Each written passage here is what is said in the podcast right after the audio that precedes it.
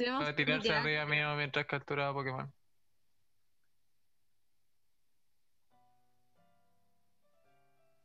Ahora ya hay especies de otras zonas.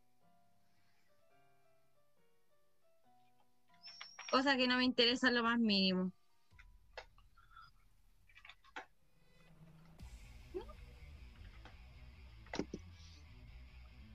Ni ahí, fíjate.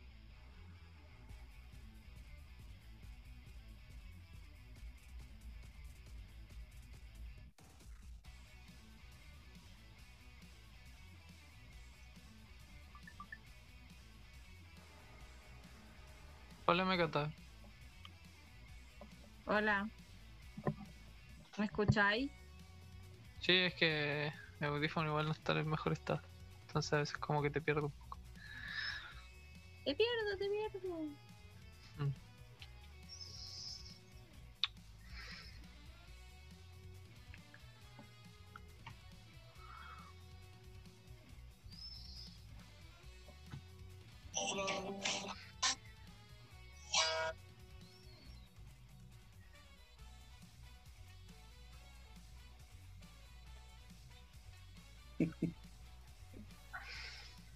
Por favor, luego dar aviso para saber en qué minuto nos vamos a empezar a escuchar. Ya nos podemos escuchar.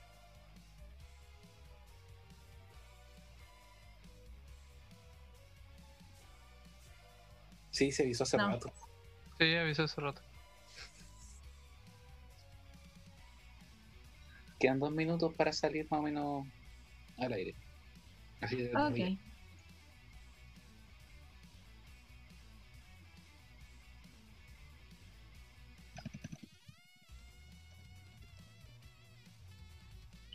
Voy a poner.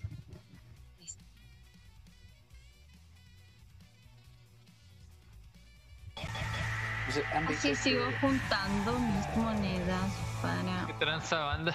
que adivina el, cierta el- persona el- haga Cata, adivina quién tiene el primer comentario. la yo-yo pose. ¡Ah! Buena, cuñado.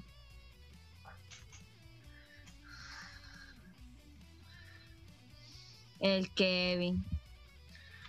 A mí me parece que Luciana Sandía fue la que no. La, la primera persona que nos escribió.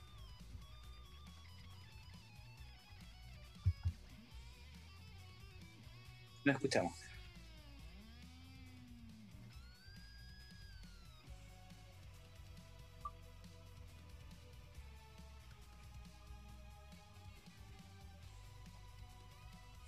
La verdad es que sí. Ya después cuando tenga escoliosis ya voy a invertir en eso.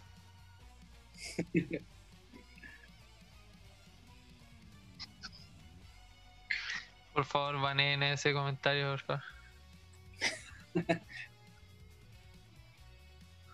De hecho, tiene un tremendo ahí setting y.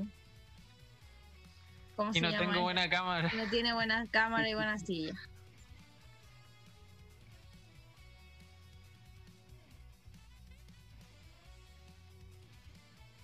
Pero igual la silla da comodidad, pues, weón. Es que sí. Ah, sí.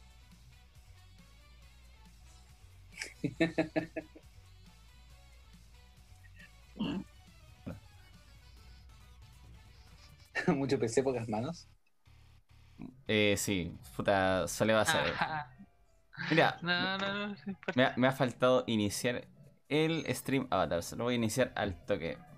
Que tenía abierto el Steam, pero tenía abierto el, el Valheim. Pido perdón. Acuérdate de, de, eh, activar tu micrófono, no te vaya a pasar lo de la semana pasada. No, ya lo activé. Creo. Ah, ya. Sí, sí, está activado. Está Sí. activado, güey. Mientras se inicia el stream avatars para que la gente pueda escoger su avatar en cualquier momento.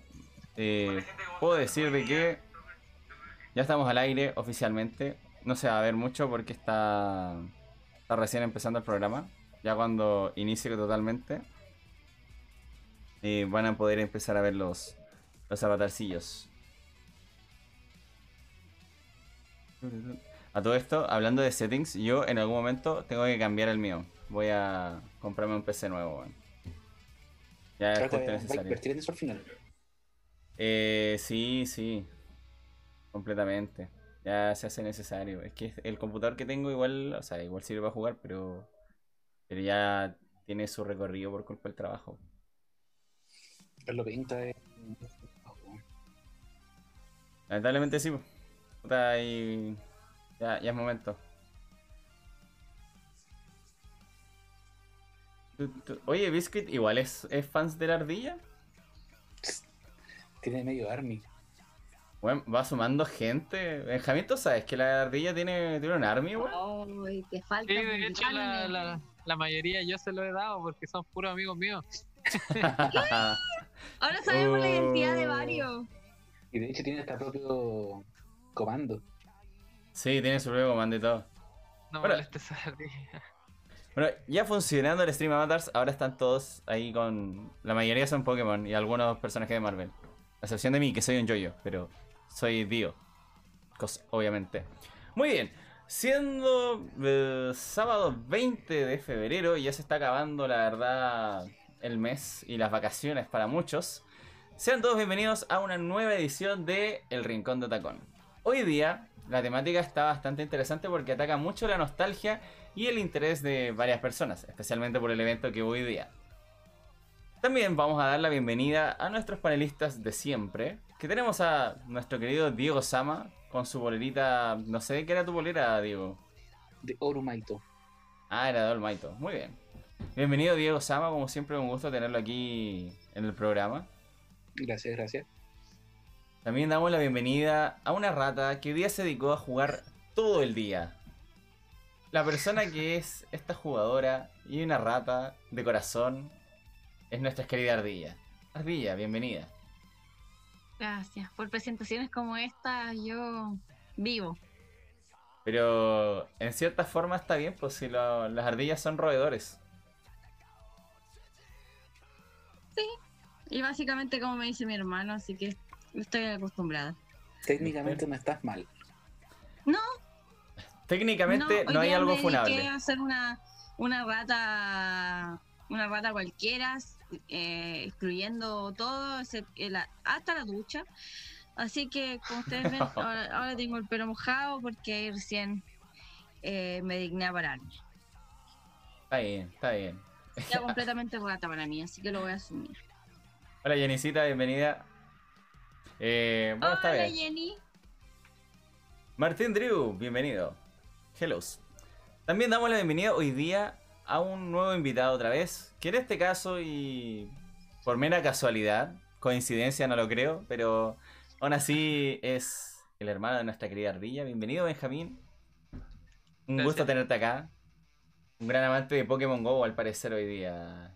También. También jugaste bastante. Sí, la verdad es que sí. Uno le dedica bastante tiempo. Sí, está bien, está bien. Em- Cuando yo todavía estaba emocionado por el juego, también le dedicaba bastante, así que. Te entiendo, te entiendo. Pero bueno, hoy día damos la bienvenida con las noticias, como siempre, como todos los programas. Vamos a empezar hoy día por, creo que por nuestro querido Diego Sama, a ver qué noticias interesantes nos trae esta semana. Don Diego, ¿qué noticias nos trae esta semana? Oye, and- wait, wait. Diego Sama, díganos, ¿qué, qué noticias maravillosas nos trae esta semana? Ya, sí, ahora sí, es que te estaba, estaba muteado. Eh, que, bueno, mi noticia también ab- aborda y ataca un poquito la, la nostalgia. Eh, más que nada porque eh, tiene relación con uno de los eh, videojuegos que ha estado presente prácticamente desde toda nuestra infancia, que es Mortal Kombat. Eh, Sí. Este día miércoles, hace unos días atrás, se liberó el primer tráiler de la película que se va a estrenar este año. Este año vamos a tener una nueva adaptación cinematográfica de Mortal Kombat. Eh, si bien la de los años 90 igual fue buena, ya se escapaba un poquito con algunos, algunos orígenes o, o igual la trama como que no, no te eh, agarraba tanto.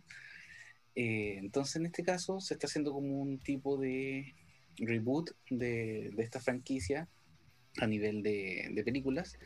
Y eh, vamos a poder ver un poquito más sobre el origen de, de personajes que- tan importantes como Sub-Zero o Scorpion. Entonces se liberó este tráiler y aparte de este tráiler se liberaron distintos posters de los distintos personajes. ¿ya? Eh, tenemos desde Sonia, tenemos eh, a Liu Kang, tenemos a Kano, eh, los mismos Sub-Zero, Scorpion, ¿ya? y como lo más importante, Raiden y, y, y en general lo- lo- los personajes como más potentes también están con, su, con sus posters ya estrenados. Eh, se espera que eh, para, este, para esta película se estrene a finales de abril, así que por eh, en teatros, theaters, o sea, en cines quiero decir, y en- a través de la plataforma de, HBO Max. Ya, si bien todavía no, no tenemos noticias eh, como claras sobre HBO Max en Latinoamérica, Claro. eh, se espera que eh, hagan el estreno paralelo como lo hicieron con Wonder Woman en su momento, con Wonder Mm. Woman 1984. Así que eso, tenemos tráiler nuevo, le- ahí la ideal es que la gente lo vaya a ver, a- en- en- está ya en YouTube hace rato, y que está re bueno, está, está, está, está buenardo el, el tráiler. Incluso hasta podemos ver como un pequeño acercamiento a Reptile, y eso ya es algo eh, tal vez mucho mejo- mejor desarrollado que en las películas del 90. Oye, ojalá que sí, weón. Pero es que na- nada puede ser peor que la de los 90, weón. Bueno, Yo destaco de la, de la del 90 el soundtrack que tenía. Ah, ya, sí. Pero los diseños y la historia, weón, no, no es tan, Pero tan, tan fidedigna. Sí, concuerdo. Sí, se espera que con esta nueva película se, se aborde un poquito más el eh, como lo- los orígenes más, más, más eh, estrictos o más, más ligados al, al origen de los videojuegos. Hmm. Sí, igual estaría bueno. Me gustaría que adaptaran mucho la parte así como del Shaolin Monks. También sería una maravilla, weón. Sería ideal. No se, no se veía mucho de eso en el, en el tráiler. Se veía como más. eh, como tipo. Existe leyendas de que generalmente se hace un torneo universal en donde aparecen distintas personas Mm. con habilidades sobrenaturales y todo eso. Pero más allá no, no se logra ver bien en el, en el tráiler. Claro, es que igual era como, es como lo clásico el, el tema del trailer. Presentaron como la introducción clásica de Mortal Kombat, entonces tampoco es como Claro. que vieran así como muy, muy a relucir lo que va a ser. Pero no está mal, me gusta, me gusta. Eh, pero interesante la noticia Don Diego Sama. ¿ah? Vamos a ver qué, qué nos trae nuestra querida Ardilla hoy día. Ardilla, Ay, hoy día voy a cambiar la, la tónica. Ya ¿Por siento que llevaba cuánto, tres, casi cuatro semanas hablando sobre Harry Potter. sí. Y así que mi noticia va a cambiar esta semana, ya por lo que estuve averiguando, y tiene que ver con el universo DC y nuestro nuevo Batichico. Ya. ¿Ya? Sí, sí. Lo que pasa es que mi noticia tiene que ver con que la película de Batman, bueno, protagonizada, como ustedes ya saben, por Robert Pattinson, se va a terminar de filmar el próximo mes. Mm. Después de pasados 84 años, porque creo que estaba más atrasada que la cresta. Más o menos. Así, sí, entonces el, el director Matt Reeves y su equipo, a pesar de los contratiempos y todo, se estuvo filtrando que eh, las filmaciones iban a terminar a finales de marzo. ¿Ya? Ya. Quizá este estreno, obviamente que si no se lanza en, en cines en algunos países, eh, va a estar quizá en la plataforma de HBO Max. Es Y, como la eh, sí, y lo otro interesante de la noticia es que los productores lanzarían un primer vistazo a- de la película en un evento virtual de DC Fandom. Todavía no tiene fecha, todavía no tiene hora, pero mediante un evento estarían mostrando ya algunas escenas de lo que sería la película y hasta dónde estaría dirigida la historia, en qué se centrarían, etc. Y eso es igual el nombramiento de algunos de los actores del elenco. Respondiéndole a, la, a, a Lucía, Lucía la Sandía, lo más probable es que no brille en la película. Va a ser un Robert Pattinson, de hecho, yo creo un poco más opaco, pero no, no, no va a estar tan. De hecho, el trailer se ve hasta, hasta como con, con maquillaje así darks, así que no creo que vaya a estar brillando en la película. Me hace acordar a un meme que vi, la, vi esta adaptación donde ya sale Batman y todo, y es cuando se presenta, y dicen, ¿quién eres tú? Y él le responde, ¿viste Crepúsculo? sí, sí, ese me andaba circulando cuando salió de que era Pattinson el próximo Batman, weón. Igual me da pena por el loco, si igual no hay que ver que lo enclaustren tanto como en el, en el tema de que brille o no brille. Como, como que está muy encasillado en ese papel. Pero Como igual, que- igual ahora se fue al otro extremo, pues, bueno, igual está Redarks, porque hasta tiene como el, el maquillaje original que se hacía el traje de Batman, pues, entonces... Claro. Tendremos que esperar cómo se vea el sol, po. pero Batman es un caballero nocturno, entonces no lo vamos a ver nunca. Bueno, esa, esa película igual ha estado como con, con hartos contratiempos porque puta, no sé cuántas veces la pararon el rodaje solamente por, por alertas de COVID. Sí. Sí, po. Pero, pero sí, o sea, o sea, por lo menos que lo que se vio en el tráiler se ve igual un, un Batman más darks en comparación al de al de eh, Ben Affleck, ya que fue el, el último Batman que salió en la Liga de la Justicia y en Batman vs Superman. eh, se ve más darks el de, el de Pattinson. Mm. Se ve más como caballero de la noche, no tanto así Sí. como un millonario que se pone un traje de murciélago. Entonces ahí quizá en ese adelanto que se haga en ese evento virtual de DC nos puedan dar luces de lo que sea la participación de Pattinson, que para muchos está como veremos. Claro. Así que tenemos que esperar su propuesta y ver si es que nos sorprende como a mí me sorprendió Andrew Garfield, me puede sorprender Robert Pattinson. Eh, sí, lo- la única diferencia es que Pattinson no lo vaya, no vaya a dejar de ver la película porque estaba por él. po. En cambio, Andrew Garfield te demoraste años en verla. Así que no sé si va a ser lo mismo, pero nunca se sabe. Nueve años. Nunca se va a saber. bueno, vamos a ver Sí, qué es onda. que- Es que sí, es que mm, Spider-Man es un tema mucho más sensible para mí y creo que ya eso está claro y no lo vamos a discutir en este momento. Eh, Batman me gusta, pero tampoco me enloquece, entonces como que nada, pues. estamos tocando hebras sensibles nomás. Bueno, está bien, está bien. Te lo acepto. Todo porque es sensible ese tema de Spider-Man.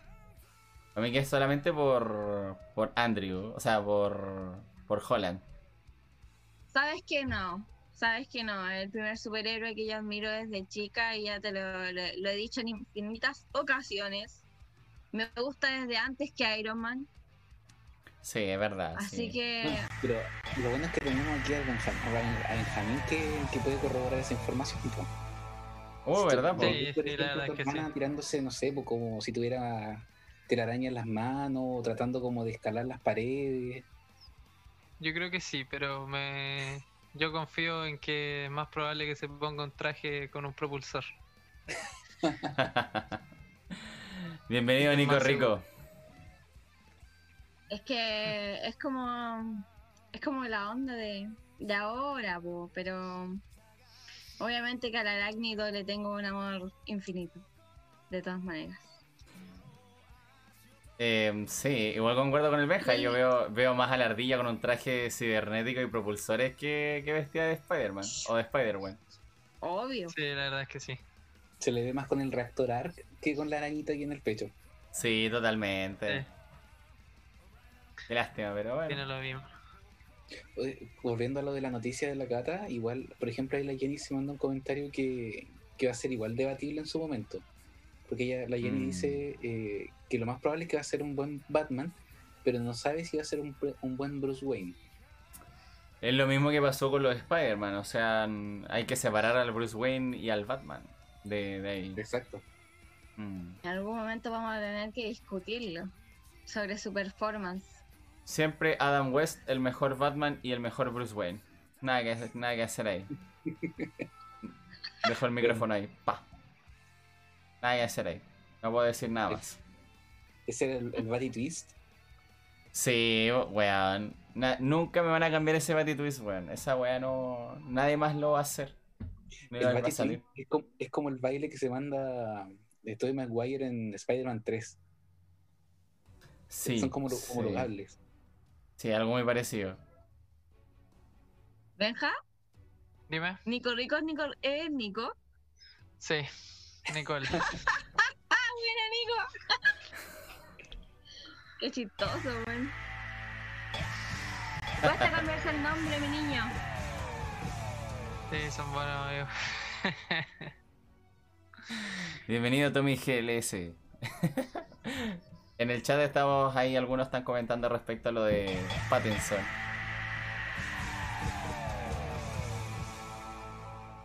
Bienvenido Mili Glasinovic. No sé si es Ick o Glasinovic, no sé cómo pronunciarlo, weón. Sí, como lo dijiste. Ah, está bien. Ah, muy bien. Bueno, la verdad es que las noticias están bastante interesantes, ¿eh? así que me, me agrada, me agrada.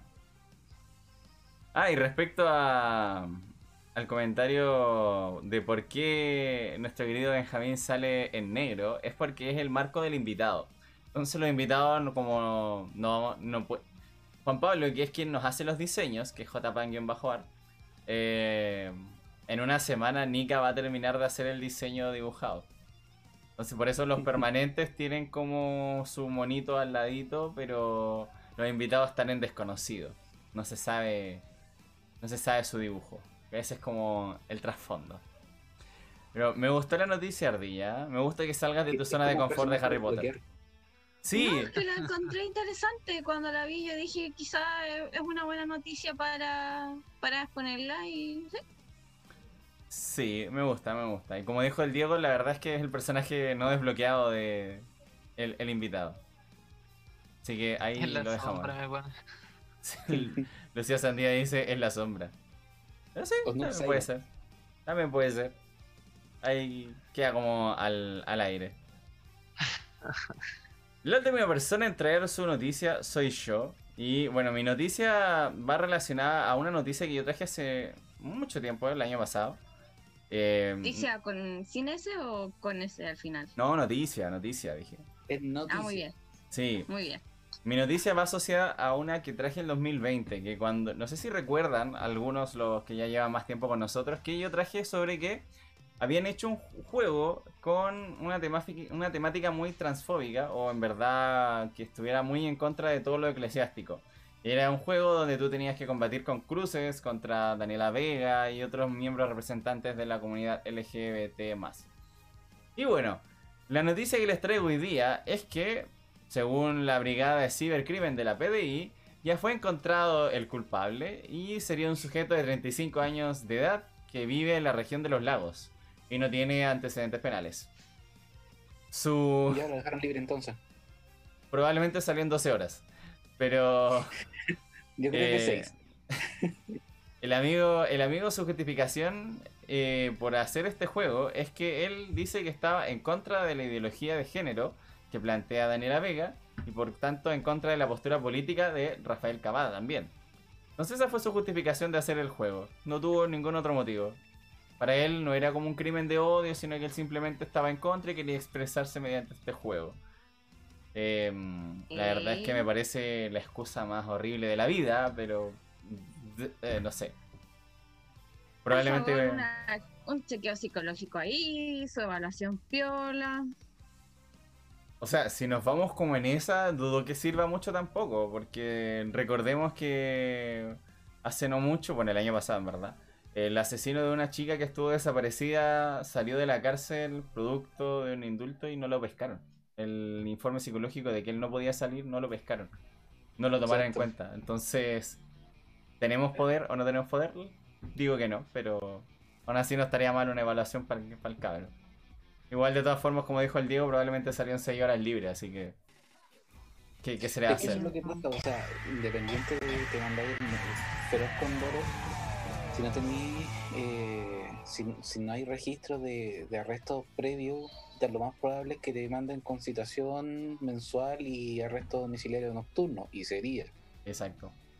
Así que no hay mucho que hacer. Bienvenido, Inebu. Únete en el chat. Estamos hablando un poco de la noticia de que atraparon al creador de, del juego que promueve el odio hacia la comunidad LGBT, especialmente a Daniela Vega, específicamente. Pero bueno. Eh, es complicado porque la verdad es que no sé si estamos preparados como para este tipo de, crímenes cibernéticos. Porque igual, como que si bien la PDI mm, tiene como su división de cibercrimen, no le encuentro que tenga tanto peso tampoco, la verdad.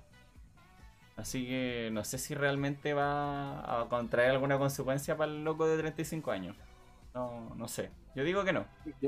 Yo me arriesgo no sé, no creo que sea como Funa, pero el, el, gran problema, así como el macro problema, es, es a nivel eh, judicial, o sea, Sí. independiente de, eh, puta, este, este caso, eh, y- y, por ejemplo, tenemos todos los, los, los casos que han- están como hace rato también dando vueltas con el tema de cuando se comparten los packs y todo lo que tiene que ver con lo cibernético y lo, la poca, lo, lo poco eh, introducido que está el, el nivel jurídico en, en- en temas cibernéticos, eh, no hay penas eh, relativamente efectivas para llevar a cabo como un tipo de castigo para quien cometa algún tipo de, de este tipo de delito.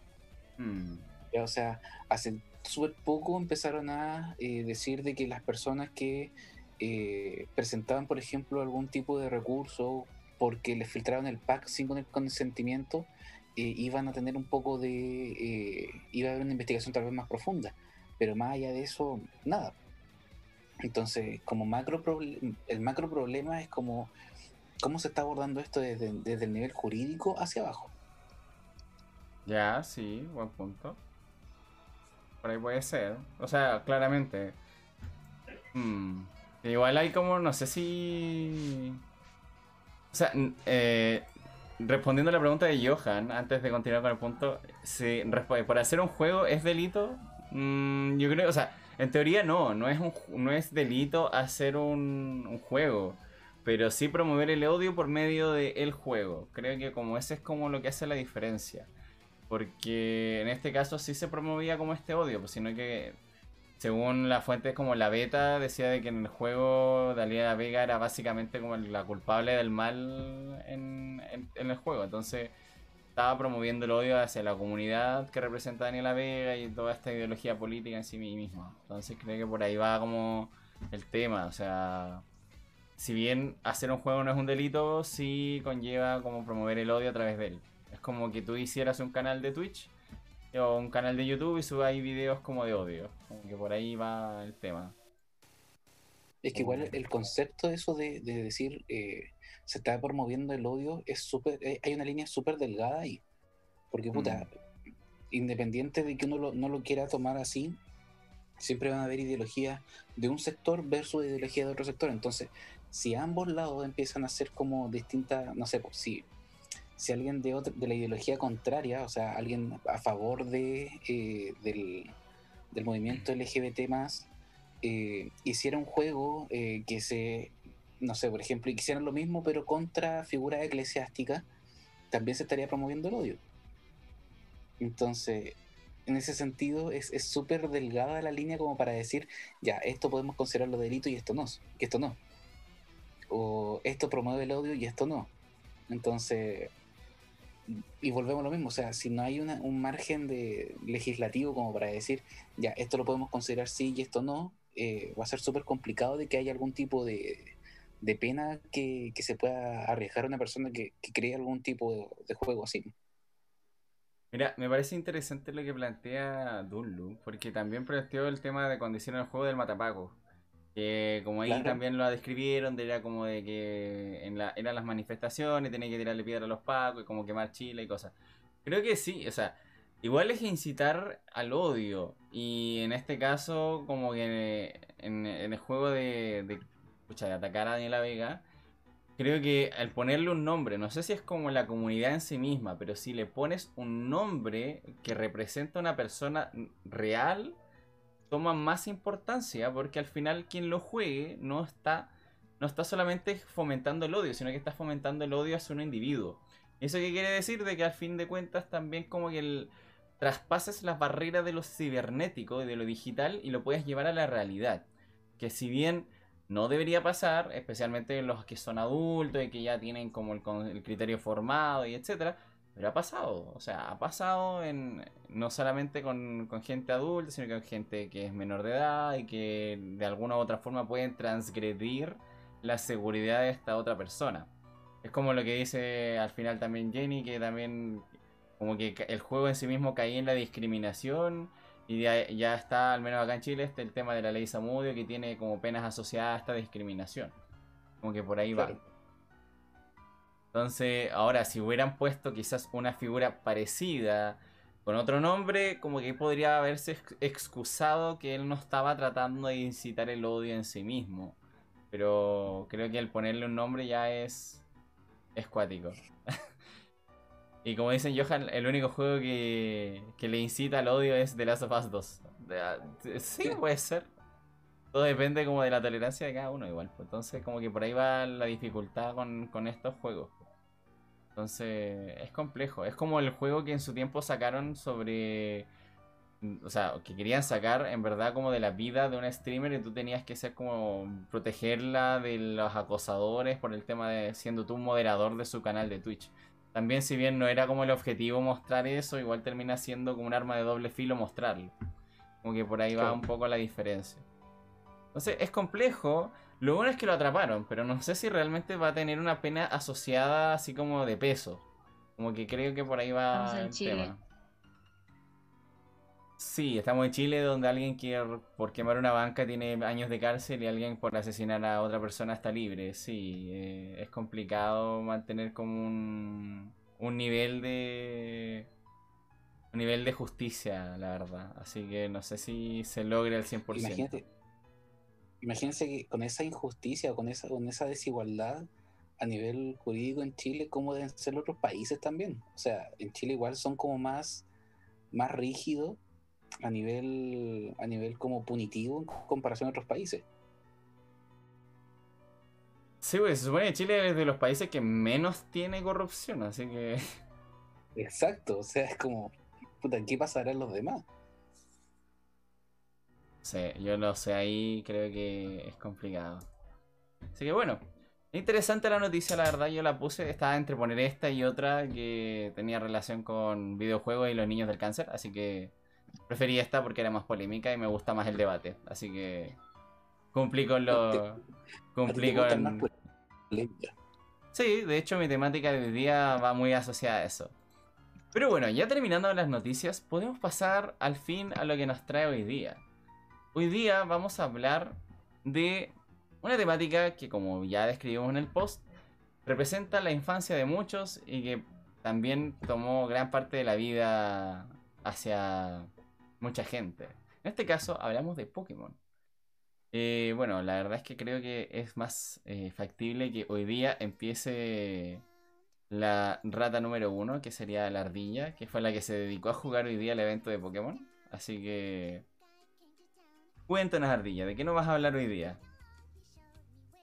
Bueno, como ya había dicho mi querido compañero, el capítulo de hoy día es un especial de Pokémon. Y, igual nos gustaría abarcar varias, eh, varias aristas de lo que fue ese fenómeno en realidad como a nivel mundial. Ya. Ya. Porque eso estamos, de eso estamos hablando. O sea, tenemos a, a Pokémon, que su idea nació como en los años 90 según lo que estuve investigando. Entonces tenemos este fenómeno vigente hasta el año 2021, o sea, estamos hablando de casi 30, no, de 31 años de, legado Pokémon. Y es bastante tiempo para que para que un mundo se mantenga vigente. Entonces igual podemos podemos también discutir por qué lo fue. ya ¿Por qué la idea de este eh, chico japonés de 25 años, ya llamado Satoshi Tajiri, ¿ya? Que a sus 20 25 años ya tenía como ideas ambiciosas de lo que era jugar un videojuego, ¿ya? Ya que todo parte por eso. Por el año 1990, este chico quería crear un sistema en donde multijugadores interactuaran entre ellos en un como una especie de mundo compartido. ¿Ya? Entonces, obviamente que este mundo compartido iba a tener interacciones con estas criaturas, ¿ya? Que a todo esto Pokémon viene a- es una abreviación de Pocket Monsters, Ya, sí. ¿ya? Entonces ya hace referencia a las criaturas de, de este de este mundo compartido, ¿ya? Entonces, él, más o menos, ah, en ese año, junto con la ayuda de, eh, voy a, se lo anoté para que eh, se, porque nombre japonés, obvio, ¿ya? Shigeru Miyamoto, ya que varios lo conocen por participar en los juegos de Mario Bros. ¿ya? Eh, estuvo a cargo de la dirección de la idea de Satoshi. Por ende, eh, llevaron a cabo este juego en el año 1996. Salió el primer juego de Pokémon. Ya. O sea, si salió como en febrero del 96, cumpleaños conjunto conmigo. Quizá qué día, no, no, no, no me salía la fecha exacta, pero salió en febrero del 96. O sea, el juego tiene 25 años aproximadamente Ya. en sus primeras versiones, ¿ya? Este juego consistía en un role-playing game, ¿ya?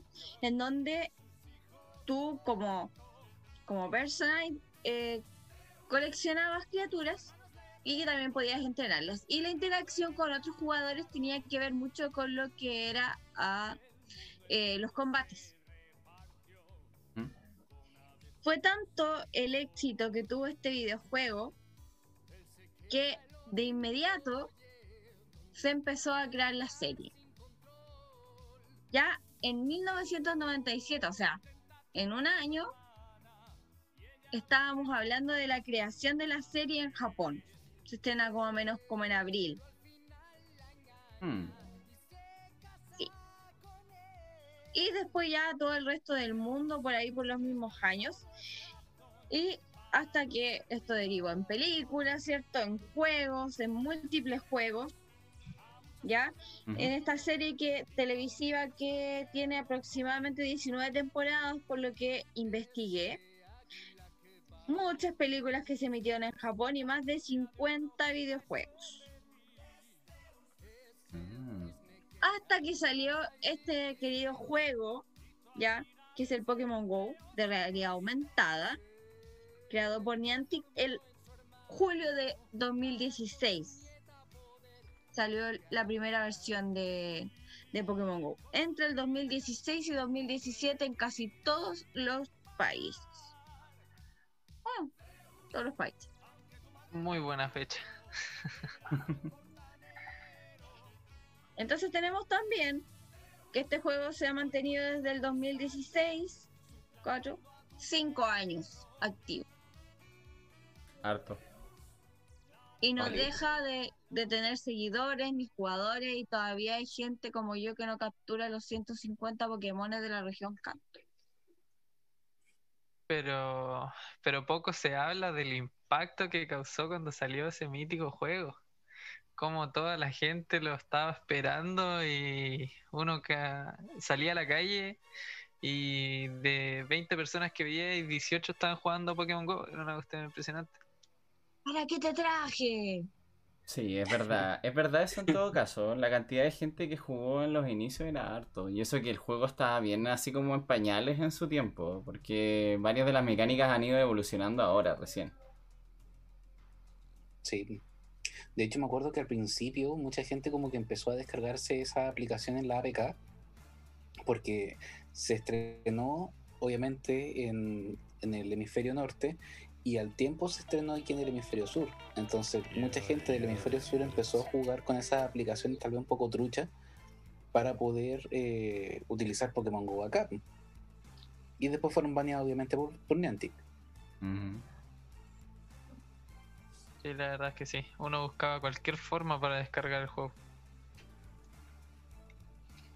Yo solamente me acuerdo cuando lo presentaron en las noticias, weón. Esa weá así como le tiré una pelota y pa, lo maté.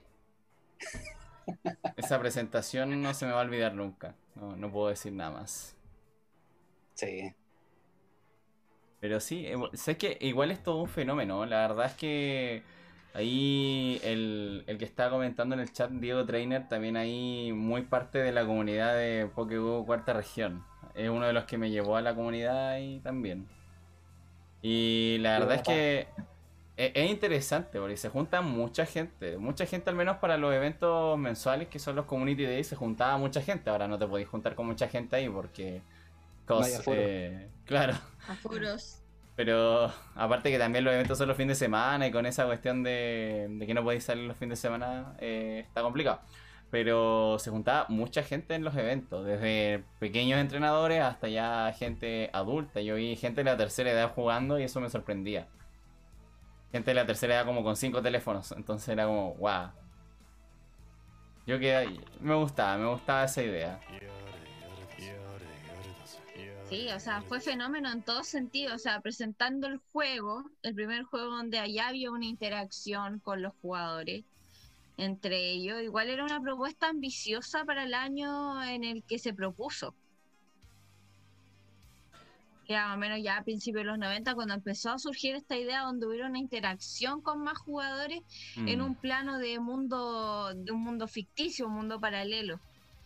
También eh, el argumento que llevó a cabo la serie, que llevó a ser tan conocida, tan, tan pegajosa para todos, con esta idea de, eh, de Ash, que es un niño de 10 años que jamás envejece. Y, y que su sueño es convertirse en maestro Pokémon y ser un maestro del combate. Pucha, Pero sí. sin embargo- Entonces, Igual- en el camino igual estuvo sorteando varias varias dificultades. Bueno, todos los que hemos visto la serie conocemos un poco de lo que es la historia, de lo que de lo que fue todo el argumento que también fue muy pegajoso.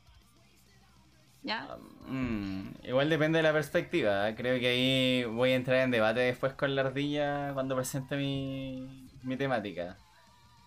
Porque si te das cuenta, si te das cuenta, igual es súper repetitiva. Porque, bueno, no podéis mantener así como tanto tiempo 10 años, weón. Es, es imposible. A no ser que sea ahí. A no ser que sea ahí, no sé, un. Un vampiro inmortal. De hecho, los memes que tenían. que tenía. que tenía Satoshi o Ash, como lo, quieras entender. eh, tenía los memes que lo comparaban con Pattinson en su modo de, del vampirito que brilla. Por lo mismo, porque él nunca avanzaba de edad y tampoco. O sea, creo que llegó un momento en el que la gente consideraba de que Ash ya tenía como el arco ya definido y perdió la copa porque el otro equipo era demasiado roto. Entonces por eso nomás como que la gente llegó un momento en el que igual entendió, o sea, no le gustaba eso que retrocediera tanto. Igual ahora en la nueva temporada creo que está mejor porque igual tiene como todos los conocimientos y le están haciendo justicia con el equipo Pokémon. No sé en qué van, pero lo último que supe era que iba, iba bien armado el equipo. Entonces le están dando cierto, cierto valor a, Ash. Pero ¿cuánto ha pasado para que llegue a ese nivel, weón? Ah, Entonces, obviamente ahí en todo, en todo en cuanto al argumento y a la serie puede ser claramente discutible y no puede ser del gusto de todos, pero obviamente que estamos hablando de lo que pasó a nivel histórico con la con el argumento que tiene de base la, la serie. A eso es lo que me estaba refiriendo. Ah, Pero podemos bien. debatir lo que tú quieras, pues niño. Y después ya, después ya de cierto tiempo, a muchos después ya nos, nos aburrió la serie y dejamos de verla. O sea, no sé si la, alguien de aquí las habría visto todas. Ah, yo no. Yo no. Pero sí, eh, igual- alcancé, alcancé a ver un poco de la última, así, y creo que la persona que está acompañando a Ash tiene más dotes de maestro Pokémon que el mismo Ash. ¿En la nueva? Sí, porque te trata, te trata de atrapar todo. Y si queréis ser un maestro Pokémon tenéis que tener todos los Pokémon. Ash como que... voy, a, voy a decirme mi, comentario mi comentario arcaico, pero el weón dejó libre a su Butterfree, nunca volvió por su Pidgeot, eh, tiene a Charizard ahí como para cuando lo, necesite nomás, eh, dejó ir a un Lapras, eh, puta, dejado ir a, a cuánto Pokémon Pro, porque así lo, así lo decía el guion nomás. Entonces, así como que se las dé de maestro Pokémon, es, es- para mí es raro. Claro, hay, hay todo ahí Mm. un conflicto con el personaje de Ash, porque igual tiene como por ese lado el ideal de ser el gran maestro Pokémon y de entrenar a sus Pokémones y todo, pero en ciertos momentos de la historia como que lo atrapó la emocionalidad, Hmm. ¿cierto? Y, y dejó ir muchos de sus Pokémon en la primera temporada. Y en la segunda. Bueno. Siendo Ash, siendo Ash. Claro, porque quizás- sí.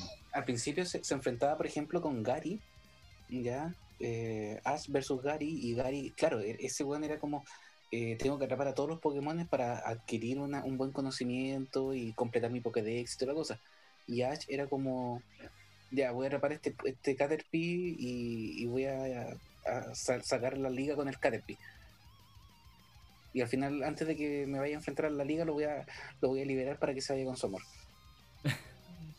O sea, es que igual depende como de la perspectiva de maestro Pokémon igual, pues porque Ash tenía como una, tiene una visión un tanto extraña. Creo que igual lo desarrollan mal en las películas, más que como en la serie misma. Como que en las películas les intentan dar un trasfondo más a, a Ash.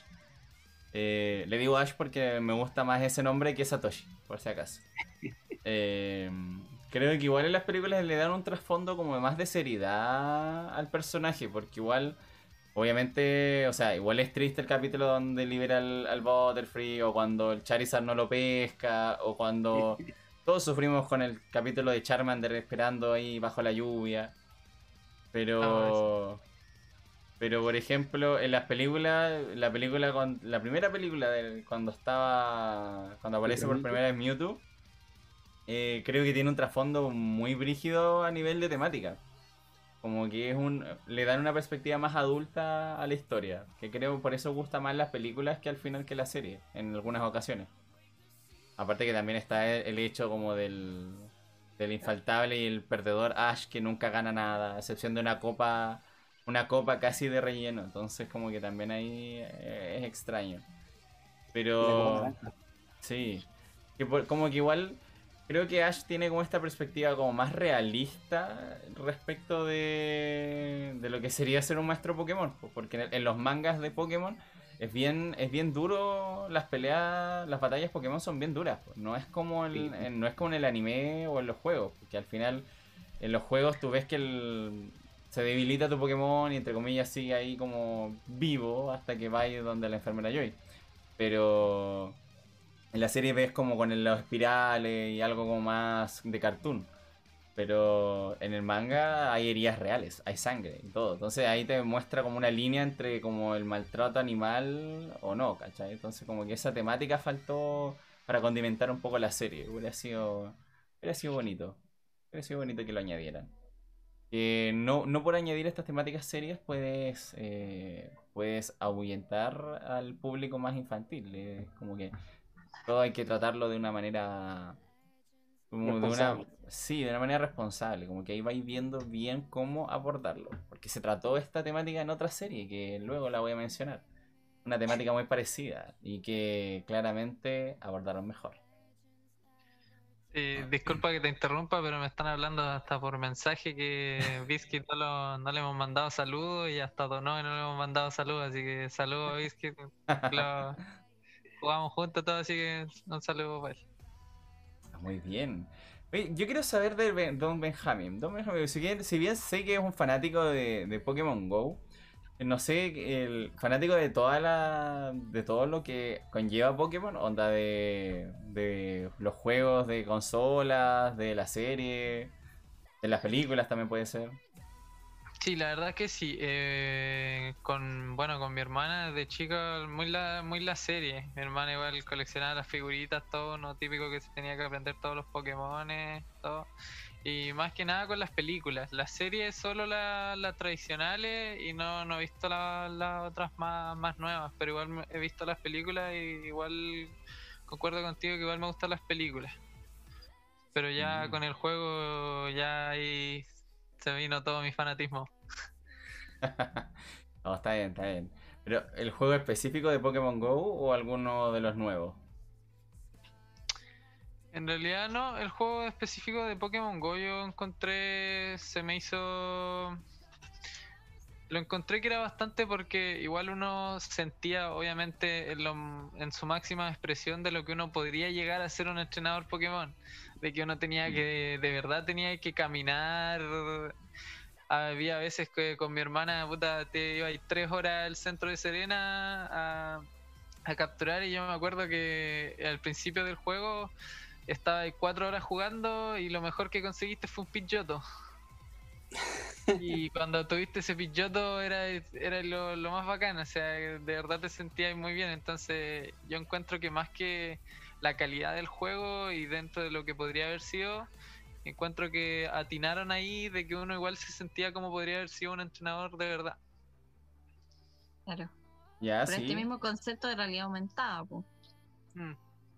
Claro, de hecho igual te ayuda bastante eso. Creo que como que le añade como un poco el gusto. Bueno, para los que los que juegan así como más seguido y muchos no prefieren usar la realidad aumentada, como que prefieren verlo en la pantalla prediseñada de Pokémon para capturar, porque obviamente en, en RA es súper complejo. es súper complejo. capturarlo. Así que sí, pues por eso te digo, igual da gusto como que te vayan apareciendo en tu camino y todo, pero la RA al final no todos la usan por, la eficiencia al final, pues. Sí, la verdad que no todos los equipos lo pueden tener tampoco. Eco, también, pues. Entonces, no sé, yo me imagino así como a una ardilla que se pone nerviosa por atrapar a su Mewtwo sin RA. Imagínate con RA. Sí, hoy día, hoy día fue un día crítico para mí ya, un día sensible. en todo caso, cuando salió esto de, de, Pokémon, porque claro, mi hermano empezó a adentrarse mucho más en la temática cuando apareció este juego. Pero igual a la larga él sabía que igual había una historia detrás en la casa de, de una hermana que sí que había sido fanática de la serie de Pokémon, que como bien coleccionaba las figuras, tenía los peluches y toda la cuestión.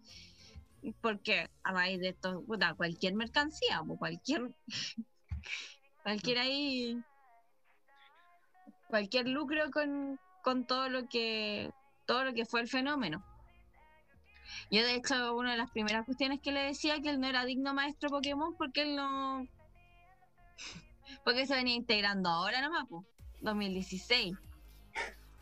El fenómeno viene de antes, pero a decir verdad, igual después con el tiempo se fue perfeccionando en este juego y, y literalmente volándome la raja. Y por eso al final no importa en el momento en el que entres, sino que como que el fanatismo que le tengas al final, pues, si prueba la cosa. Yo, hay muy buena calidad de jugador, ya, y hay una mm. tranquilidad para capturar un Mewtwo. Igual también depende de lo que te guste, porque hay algunos que no, no le dan mucha prioridad como al capturar, sino que prefieren el PvP. Especialmente después de que se habilitó en el juego. Entonces, ya algunos preparan su, su equipo, sus estrategias con estas copas mensuales que tiene eh, Silk Road. Entonces también ahí es un nicho bastante importante. Algunos prefieren capturar y andar más chill.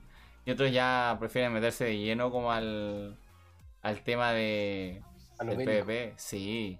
No, no sé si tú conoces o, conocieron lo que de los Community Day, del furor que eran esos días. De, por al menos acá en La Serena, eh, 200 personas en una plaza, todos capturando y estar ahí 5 horas seguía capturando. Y bueno, como tú dices, yo igual está, ah, hoy día mismo lo estaba hablando con mi hermana del mundo que también es el PvP. Es una cosa que igual le dio un plus brutal al juego porque igual faltaba mm. un poco más de competitividad con otros jugadores. Y yo igual tuve la experiencia acá de acá en la región de igual estar en campeonatos PvP. Em, igual salí campeón y todo. Y la verdad era una cuestión brutal. Eh, la gente, el fanatismo y saber todos los ataques de cada Pokémon y todo es un mundo bastante complicado. Sí, eh, a mí me gusta, me gusta, pero yo prefiero como ser de los que andan chill capturando, porque camináis harto, recorrí a todos lados, igual conocí a harta gente. En los PvP igual no, no, pasaba mucho tiempo porque entre que yo nunca tenía polvitos para subir los Pokémon y que em, como que después me olvidaba y, y, cuando por fin tenía un equipo al otro mes había que irse con otro y no, chao, next. De ahí como que juego PvP solamente para rellenar algunas nóminas a veces nomás. Así como. Pero como dice el Benjamín es interesante. Yo la verdad vi de todo en, los PvP. Así como que... Bienvenido Super Q-Owo. Únete al chat, estamos hablando un poco de Pokémon Go ahí fuerte ahí. La verdad es que. Un amigo que está acá conectado, eh, ¿Mm? que es Nico Rico, él yo lo he visto que se ha pasado unas tres veces cada juego de Pokémon de los clásicos. Yo creo que está comentando que el mejor es, Esmeralda. No sé si por, ahí estoy viendo. los clásicos. Mira, Biscuit canjeó la recompensa de estirar. Biscuit puede elegir cuál de todas las personas que estamos acá haciendo el stream puede estirarse. Somos varios, así que no sé quién quieres que se estire. Puede ser desde la ardilla, del Diego, el invitado si quiere, o también yo. Así que escribe en el chat quién quieres que estire.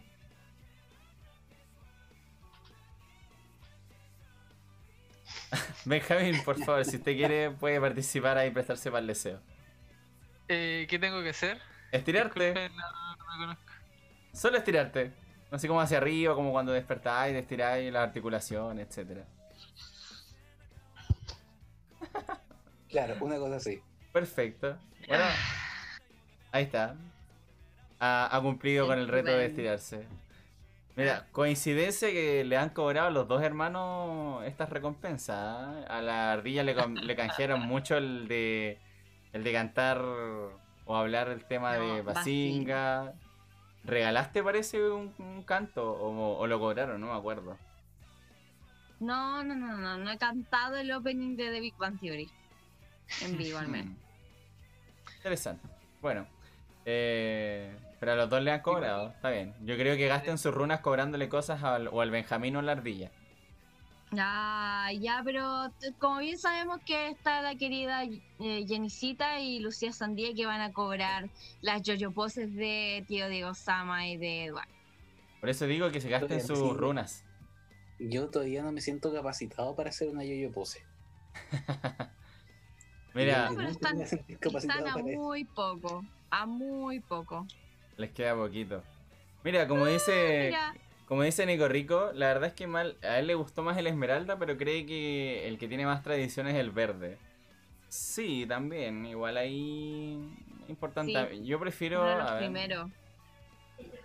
a mí me gustó más, creo que el Pokémon Silver, a mí personalmente. Como de los juegos me gustó más ese. Así que igual, por ahí puede ser. Yo entiendo como por, por eso como que eran el, crossover de los dos, porque cierto, siempre salía como dos versiones, o sea, salía el rojo, salía el verde, después mm. salía el silver, salía el gold, mm. después salía el rubí, salía el zafiro. Mm. Pero al tiempo después salía como el tercero que, hacía como la unión de esos, de las dos versiones. Entonces, en, mi caso yo me iría como por el crystal, que es como el de la segunda generación, y el, el, esmeralda. Concuerdo ahí con, con Nico Rico que es eh, uno de mis favoritos, de hecho. Sí, ah, claramente tiene varios fanáticos. Como que igual le, han añadido igual lo, suyo.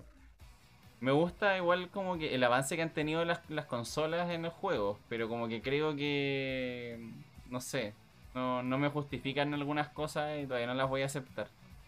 Por lo que pasó en Sword and Shield, que ahora sacaron como este DLC y no, no me gustó esa mecánica. JP nos dijo en uno, en uno de los streams que tenía su justificación eso, pero no me, no me es suficiente. Me siento estafado de alguna forma. Así Un que saludo bueno. para el JP. Sí, JP día no pudo estar porque él está cuidando a Nico, así que ahí para el próximo programa va a estar, creo. Y un saludo igual para Nico que se recupere pronto. Sí, pero ya se recuperará. Por lo menos no es nada grave al parecer, o lo que dijo JP no era nada así como grave según la actualidad. Pero mira, es interesante la temática que nos trae la ardilla, no solamente por ser obviamente de Pokémon, sino que también porque generó un cambio, como dijo el Benjamín más antes. Es un antes y un después también en las actividades. Si bien teníamos la realidad aumentada, que venía como de la mano con Ingress, eh, no logró o no logra aún como una comunidad tan, tan grande. Y es porque claramente igual Pokémon tiene más marketing, claramente, pero, pero como que igual creo que con Harry Potter, que igual tiene una comunidad relativamente bastante grande, no sé si al nivel de Pokémon, pero una comunidad muy grande, eh, no llamó mucho la atención su juego de realidad aumentada. No, los juegos son fome. ¿Para qué hay que decirlo? Son malos. Sí, es que igual también se fueron muy al riesgo de, de querer hacer esto de la mecánica de los diamantes. Creo que el pay to play la, le arruinó el juego. Como que por ahí va la Sí, cosa. la verdad es que sí. Yo igual le di una oportunidad a la versión de Niantic de Harry Potter, que obviamente era el mismo universo de Pokémon Go, ocupaban las mismas Poképaradas y todo, pero sí era bastante pay to win en cambio a Pokémon. Yo que igual le di una oportunidad e intenté verlo, en cambio premiaban mucho más el gasto que el juego. Mm. Debe ser por mucha mucha menos gente que lo jugaba, la verdad. Claro, sí, eh, no sé, no sé la verdad por qué les dio por usar esa mecánica, porque ni en Ingress lo tienen ni en Pokémon tampoco. Como que si uno dice que en Pokémon abusan con e- más ahora en pandemia con esto de los pases remotos, imagínate cómo estará Harry Potter, weón, como peor aún con los diamantes, más alguna mecánica como de la distancia. La única ventaja de Harry Potter es que aprovechaba todos los portales o todos los puntos de referencia que tenía Ingress. Eh, Tenía más local, no, tiene, tiene más localizaciones que Pokémon Go, pero ni así daban ganas de jugarlo, la verdad. Creo que por ahí arruina un poco lo, lo entretenido al final del juego. Aunque yo igual es debatible, pero yo igual encuentro que en el juego en, en tiempos de pandemia encu- encuentro que ha tenido buenas soluciones. E igual tampoco te exige pagar, pero Claro. sí te ha dado muchas, muchas soluciones, el aumento de lo que son los inciensos y todas esas Sí. cosas, que sí te ha permitido seguir activo acá en la casa, porque Mm. Tenéis que salir con ese juego, era obvio, pero supieron salir adelante porque yo encontré que te desmotivaba mucho la pandemia jugar ese juego, que particularmente la gracia es ir por todos lados buscando más y tratando de, de- de aprovechar eso, pero tuvieron buenas soluciones. Muy buenas soluciones encuentro, a mi parecer. Sí, igual concuerdo, es debatible, pero no está tan mala. De hecho, como que me gustó mucho como cuando aumentaban, aumentan las distancias a- para poder ingresar a un gimnasio, a una Pokémon, la distancia como de intercambio también de Pokémon. Eh, si bien no me gusta la mecánica como del pase de remoto, pero los inciensos estuvo maravilloso, porque igual duran bastante y hay sectores donde bueno. esos inciensos son una maravilla, porque por lo menos en mi casa no, con suerte tengo el, el spawn de un Pokémon, entonces igual salva tener así como con, con el incienso que dura bastante y van a salir más, pero como que Sí, en, sí, en sí. otra- hay otros lugares donde igual no, no rinde tanto, como que la gente que vive como más apartado tenía que salir y tiene que salir aún. Y le quita un poco Ya la gracia para ellos. cobrar una hora. Entonces, eh, igual han seguido, han sabido saber abordar los Community Day, que también ya no son como pocas horas, sino que era como es casi todo el día hábil por lo menos. Y con el incienso tienes como para jugarlo y igual sacar la posibilidad de Shiny bastante, bastante fácil, la verdad, no como cuando vayas a jugar. Sí, la verdad, esa competencia presencial es uf, brutal.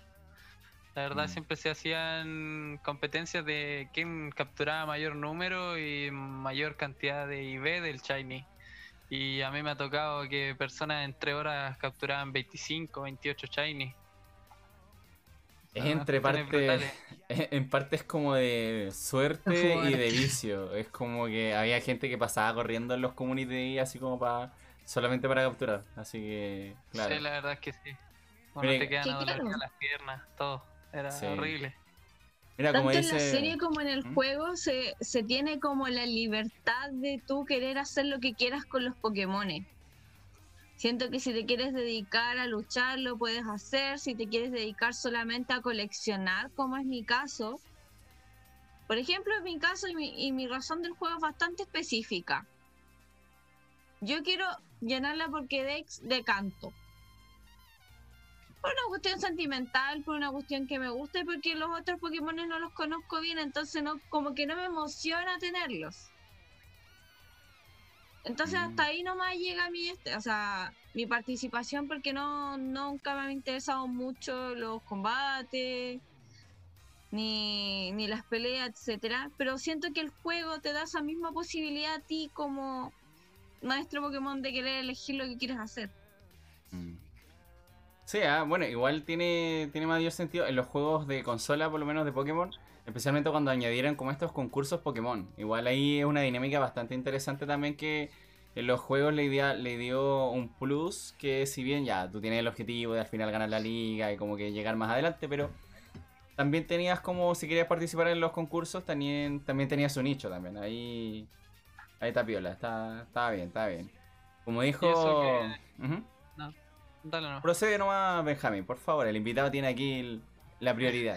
Eso que igual estaba hablando mi hermana de que mm, hay un tema igual de ahora últimamente de Pokémon Go que igual es bastante debatible, que son las mega evoluciones. No sé si, si saben de ese tema, que mucha gente ha estado a favor y no, de que, bueno, en mi caso, de que tampoco he visto hasta tan arriba del- de lo que es Pokémon, uno en realidad casi ni llegaba a conocer las mega evoluciones.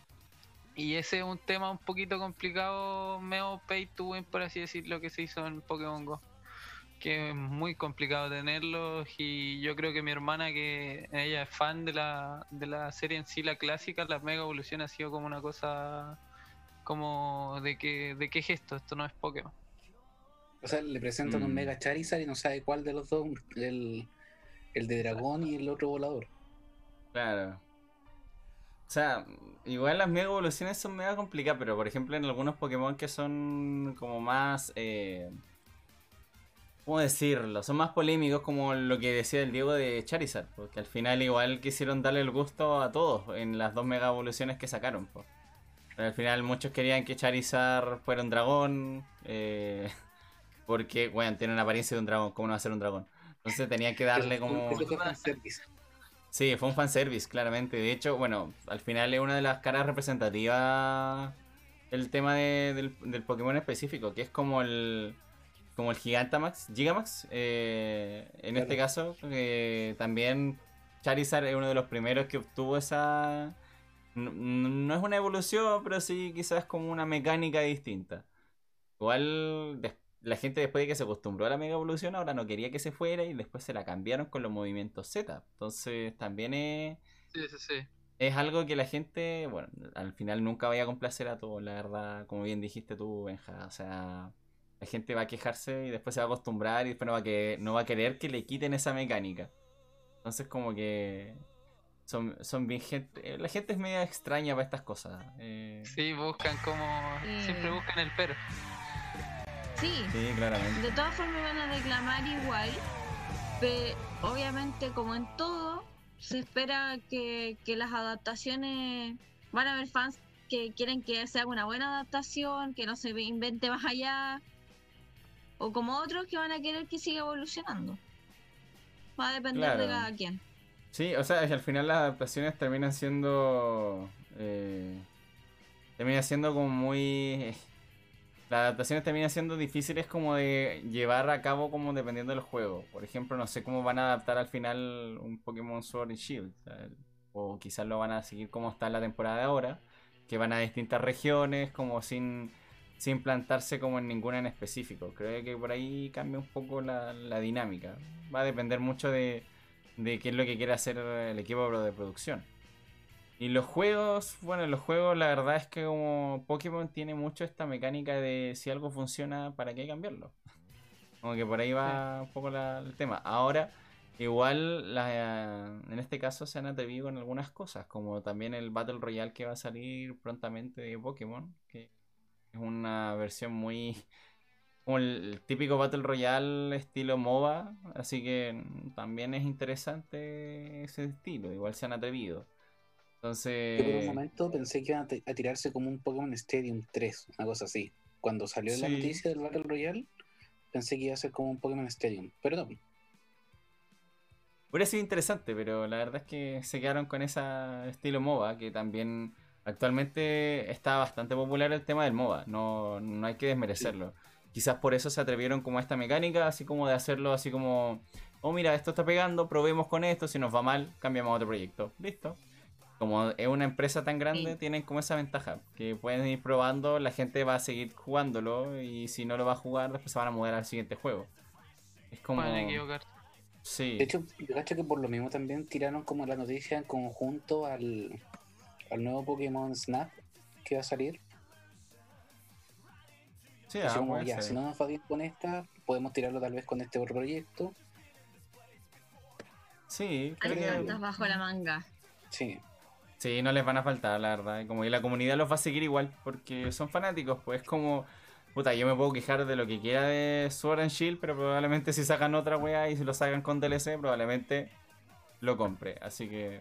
Ahí vais tú. Sí, así que. Ahí vais tú y lo compras. de cabeza, pues, ¿qué, qué, qué le voy a hacer, weón? Si a uno le gusta la cuestión, igual hay que estar ahí, pues. para algo estás trabajando. Claro, para algo uno tiene dinero, en algo se tiene que gastar. Así que eh, no le había dado la bienvenida a Percy, pero ya él se está presentando saludando a, a Benjamín ahí en el, en el chat. El Benja tiene, creo que el Benja va a terminar saliendo con su propia army de acá, la verdad. Así Tien- como, tien- sí. Tiene un army equiparable al de la, al de la cata. sí, ah. aunque creo que tienen objetivos Sí, distintos. trajo su piño. Sí, bien. que tenía que venir acompañado. Está bien, está bien. Está Oye, pero me, me gusta la temática que nos plantea la ardilla. Yo como mi, mi temática es un poco distinta, creo que es bueno darle hoy día la, la palabra a nuestro querido Diego Sama para ver qué nos trae él hoy día. Ya. Bueno, lo, lo mío va a ser tal vez un poco más. A ver qué onda.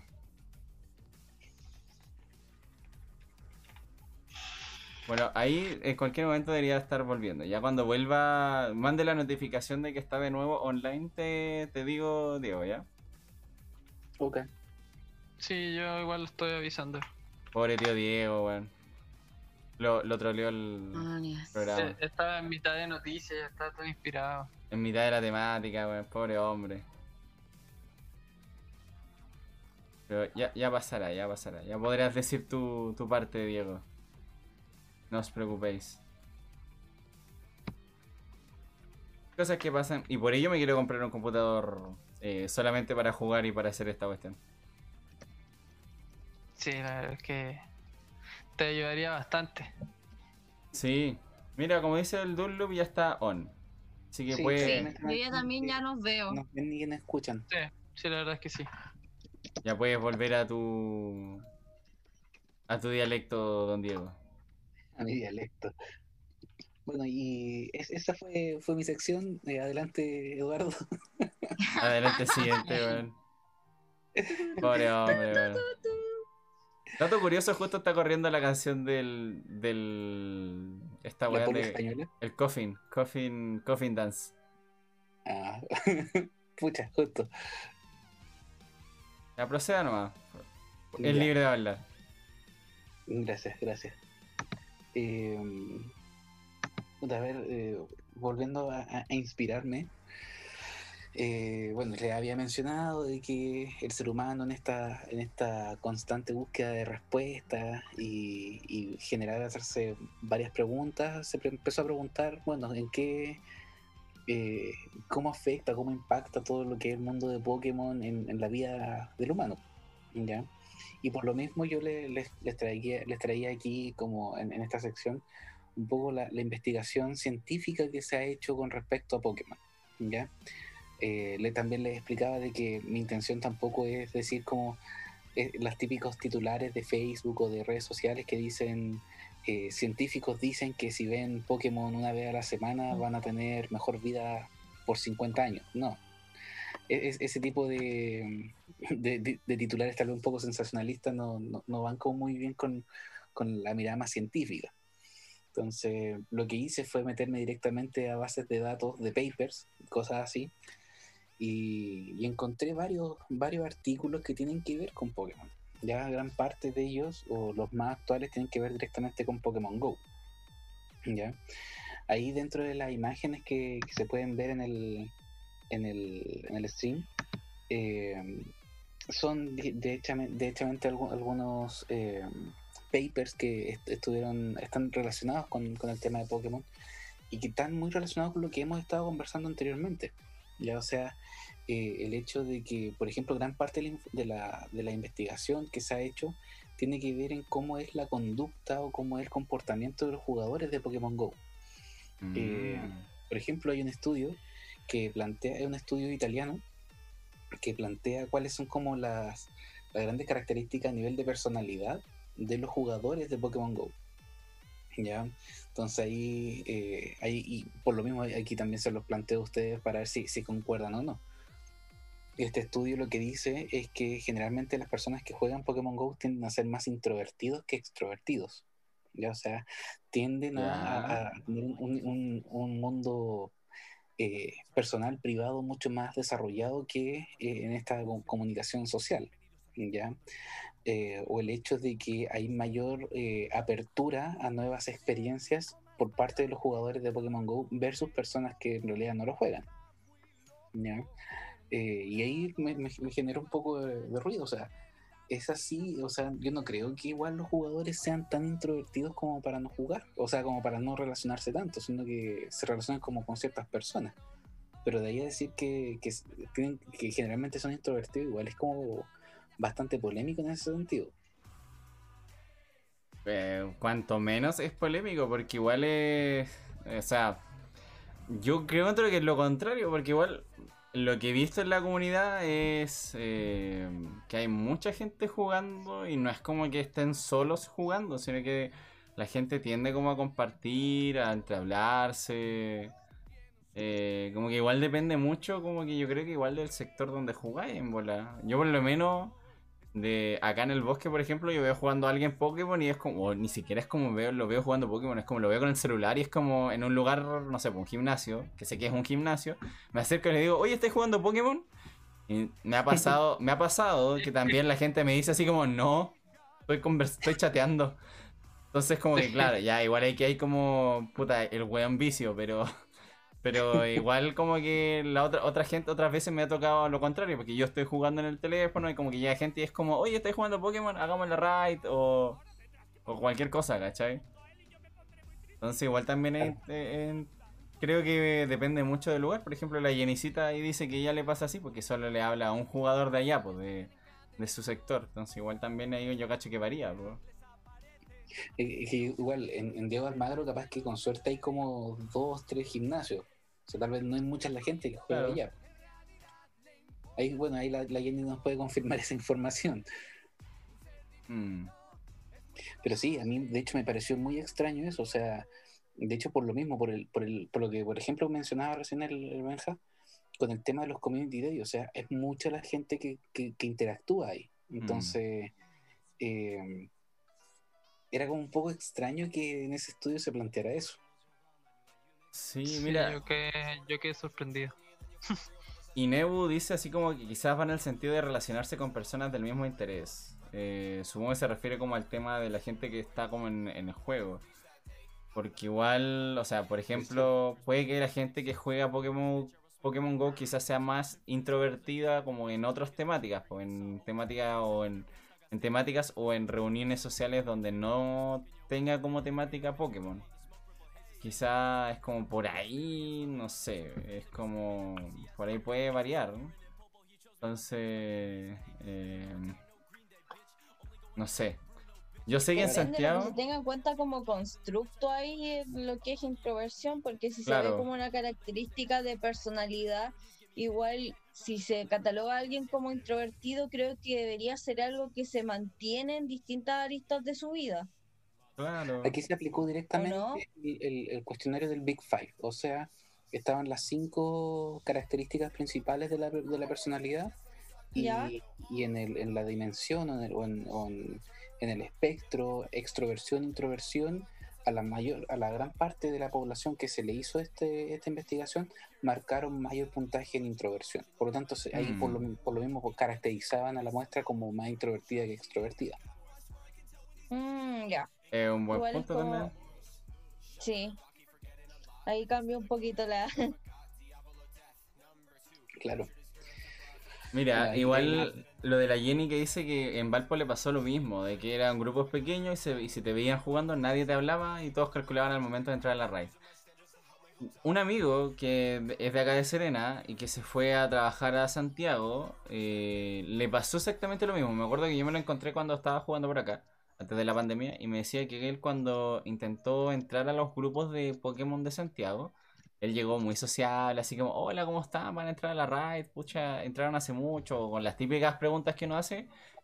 Ellos le- como que le costó entrar a ese grupo. Entonces igual también puede que sí sean introvertidos algunos. ¿no? Quizás como que exista algún gatekeeping para poder entrar a algunos grupos también. Pues quizás ahí Claro. es interesante también analizar eso. Porque igual, claro, o sea, en sí mismo en un grupo puede que sean sociables, pero a lo mejor cuando hay gente extraña o anexa al grupo y no tiene ningún elemento que te pueda ingresar al grupo, ahí se vuelve introvertida la comunidad. Y ahí quizás como que es variable, no sé.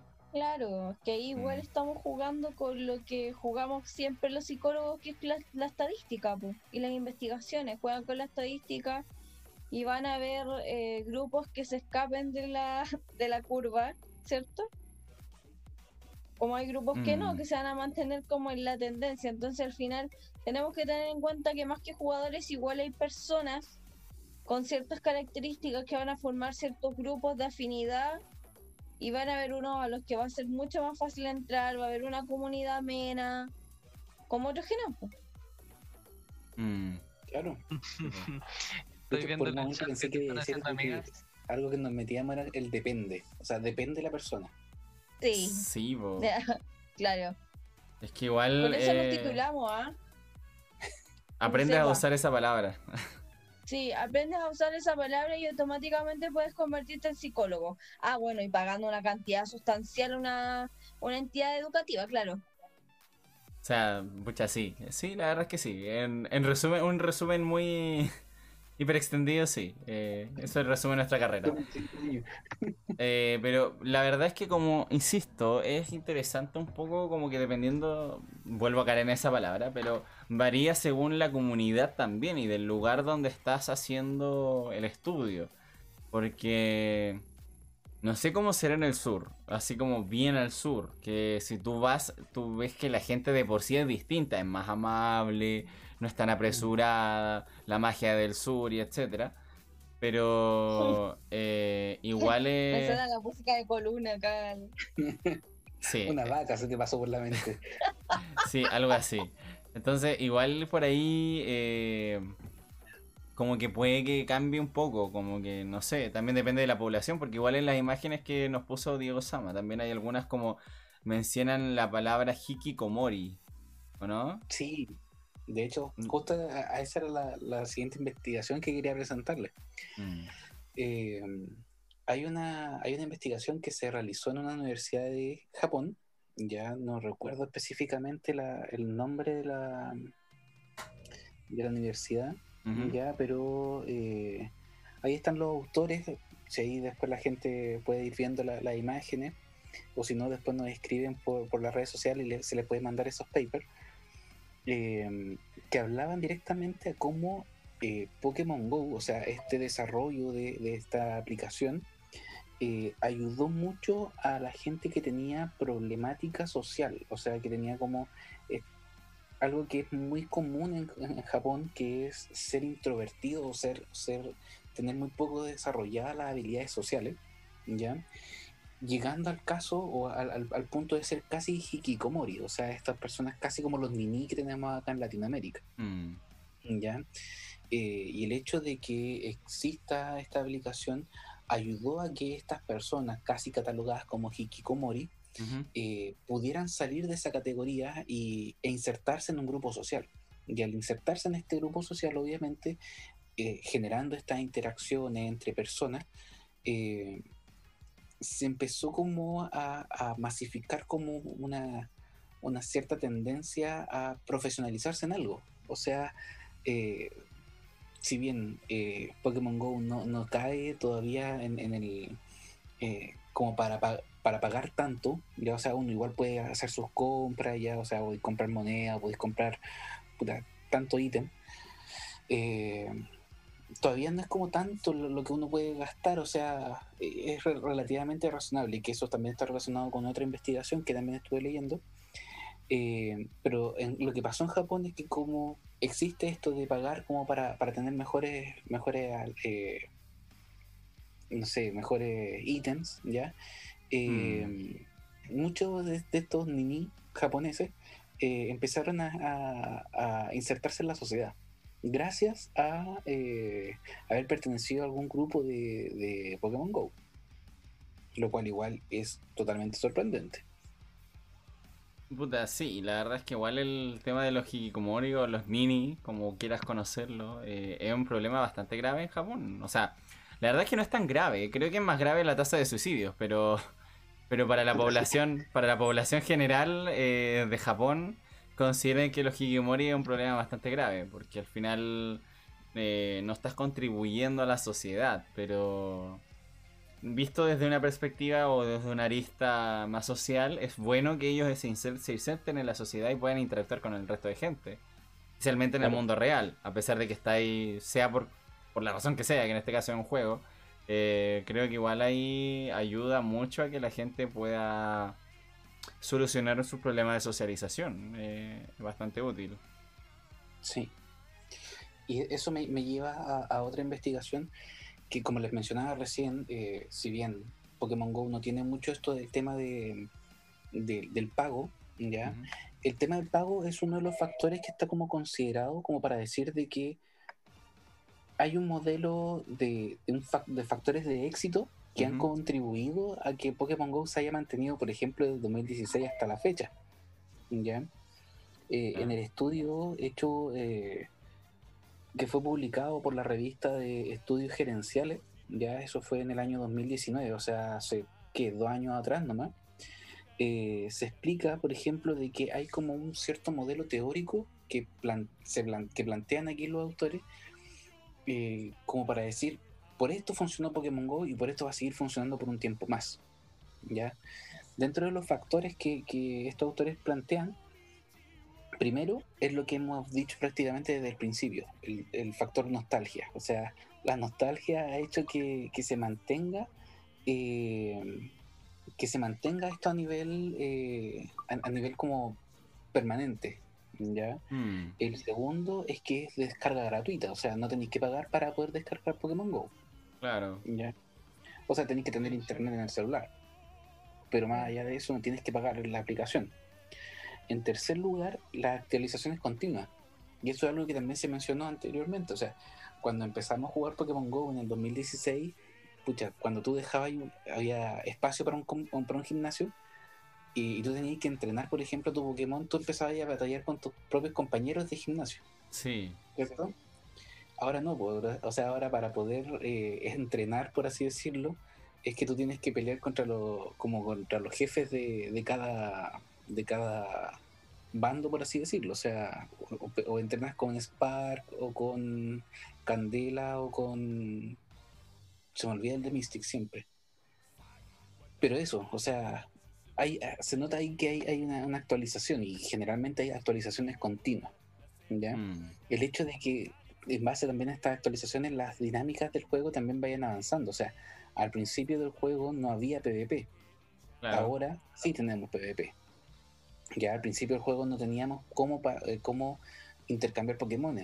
Ahora sí se tiene. Cada vez va- se va ampliando el rango de, de, de, de- de cambio de Pokémon, por ejemplo, o el hecho de, de enviar regalos. Eso también antes no no se tenía.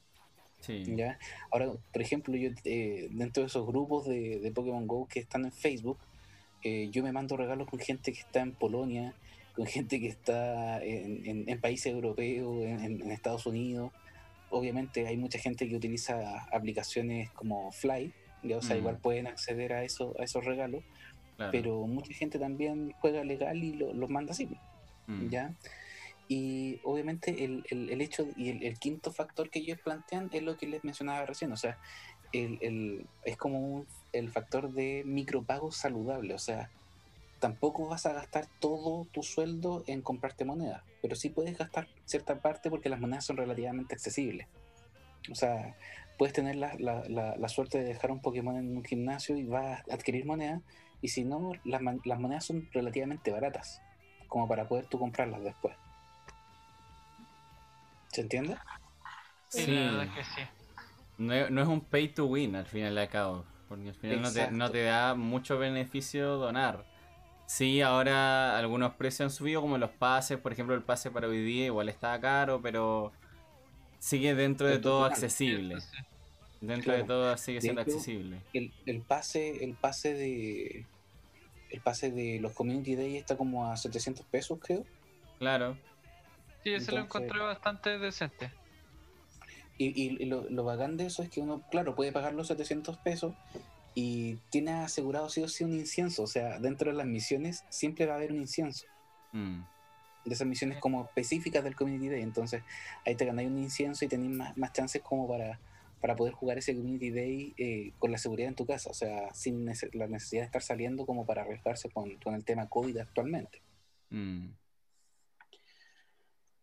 Mira, la verdad es que eh, son puntos bastante a favor que tiene el juego. O sea, no solamente el factor nostalgia, que igual es, es fuerte, pero ap- aprovechando igual el tema de, lo, de las series actuales y que, que los niños igual la están viendo, por ejemplo, en Netflix.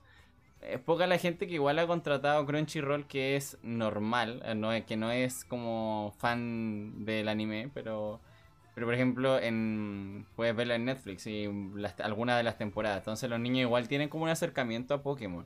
Entonces como que por ahí va la cosa. O también los familiares, que el familiar directo te induce a jugar Pokémon de alguna u otra forma. Como que por ahí Exacto. también va el, el- el rol y como lo mismo que decía el Benja y la Kata, que era como que, man, o sea, ves y tienes la experiencia casi de ser un entrenador Pokémon capturando y saliendo caminando por ahí y capturando gente. Entonces como que igual le da un gusto. Algo que, que si bien los juegos de consola no te logran entregar, ya porque obviamente tiene una dinámica distinta, pero Pokémon GO te, te añade como ese, ese gusto. Igual Exacto. claramente tiene como algunos riesgos y detractores clave, que es como... eh, que es como lo que puso pusieron más arriba, creo que fue Lucía la que lo dijo, de que alguna gente empezó como a, a robar a jugadores de Pokémon Go. Y es Sí. porque la gente también tiende a andar más distraída jugando, pegando en el pegado en el celular y no se toma atención de los alrededores. Como contrario a lo que recomiendan. Y a muchos le pasó. Exacto. Así que, exacto. escucha, es lamentable y es el- la delincuencia va a aprovechar cualquier instancia. No, no es porque estén jugando específicamente Pokémon. Hay gente que les roban en el mismo, en un mismo restaurante donde se supone que debería ser seguro. Entonces también ahí las detractores no logran hacer una diferenciación. Entonces es un poco variable. La verdad es que sí, efectivamente hay sectores donde puede ser más peligroso jugar, pero todo depende también como un poco de tu de tu atención al ambiente también. O sea, eh, no vaya a estar pegado siempre del celular. Creo que hay que tener cierto cuidado también al jugar. No sé, Claro. desde mi perspectiva. Pero... y, los últimos, los últimos dos puntos, como Ajá. que para, para poder avanzar un poquito más. eh, uno tiene que ver directamente como con el área que le gusta a la cata, que es todo el tema educacional. Y Ah, otro también tiene que ver con el área que te gusta a ti, o sea, la- esto, esto más, del, más, más fit. ¿ya? Ok. Eh, amigo, tú eres el fit de nuestro grupo de amigos, así que no, no vengas con cosas. Eh, El mamadísimo del grupo. sí, tú eres el, el, el mamadísimo, tú eres como el Saitama con pelo de nuestro grupo. Aún. Ya después seré sin pelo. Después eras sin pelo. Pero Sí. ahora eres el Saitama con pelo de nuestro grupo. Eh, bueno, por un lado, ya se ha, se ha investigado cómo el, el efecto de realidad aumentada, que uno de los pioneros, por así decirlo, es el, el tema de Pokémon Go, eh, ha influenciado en nuevas estrategias para poder eh, realizar clases ya y ah, eh, de una u otra manera explicar mejores contenidos, cómo, cómo, ha impactado de una manera como po- para potenciar la educación el hecho de utilizar eh, eh, la estrategia de realidad aumentada.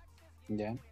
Yo me acuerdo que en, algunas, en algunos capítulos atrás les mencioné que, que tengo un, un conocido que es eh, docente en biología y él lo que hace es explicar, por ejemplo, todo lo que tiene que ver con eh, pero los periodos Cretácico y Jurásico y todo eso con realidad aumentada. O sea, él ut- utiliza un, un celular ya o una tablet y, y empieza a hacer un escaneo de algunos códigos QR y les puede mostrar a, a sus estudiantes cómo eran los dinosaurios, por ejemplo, en ciertos periodos de la, del- de la vida de la Tierra, por ejemplo.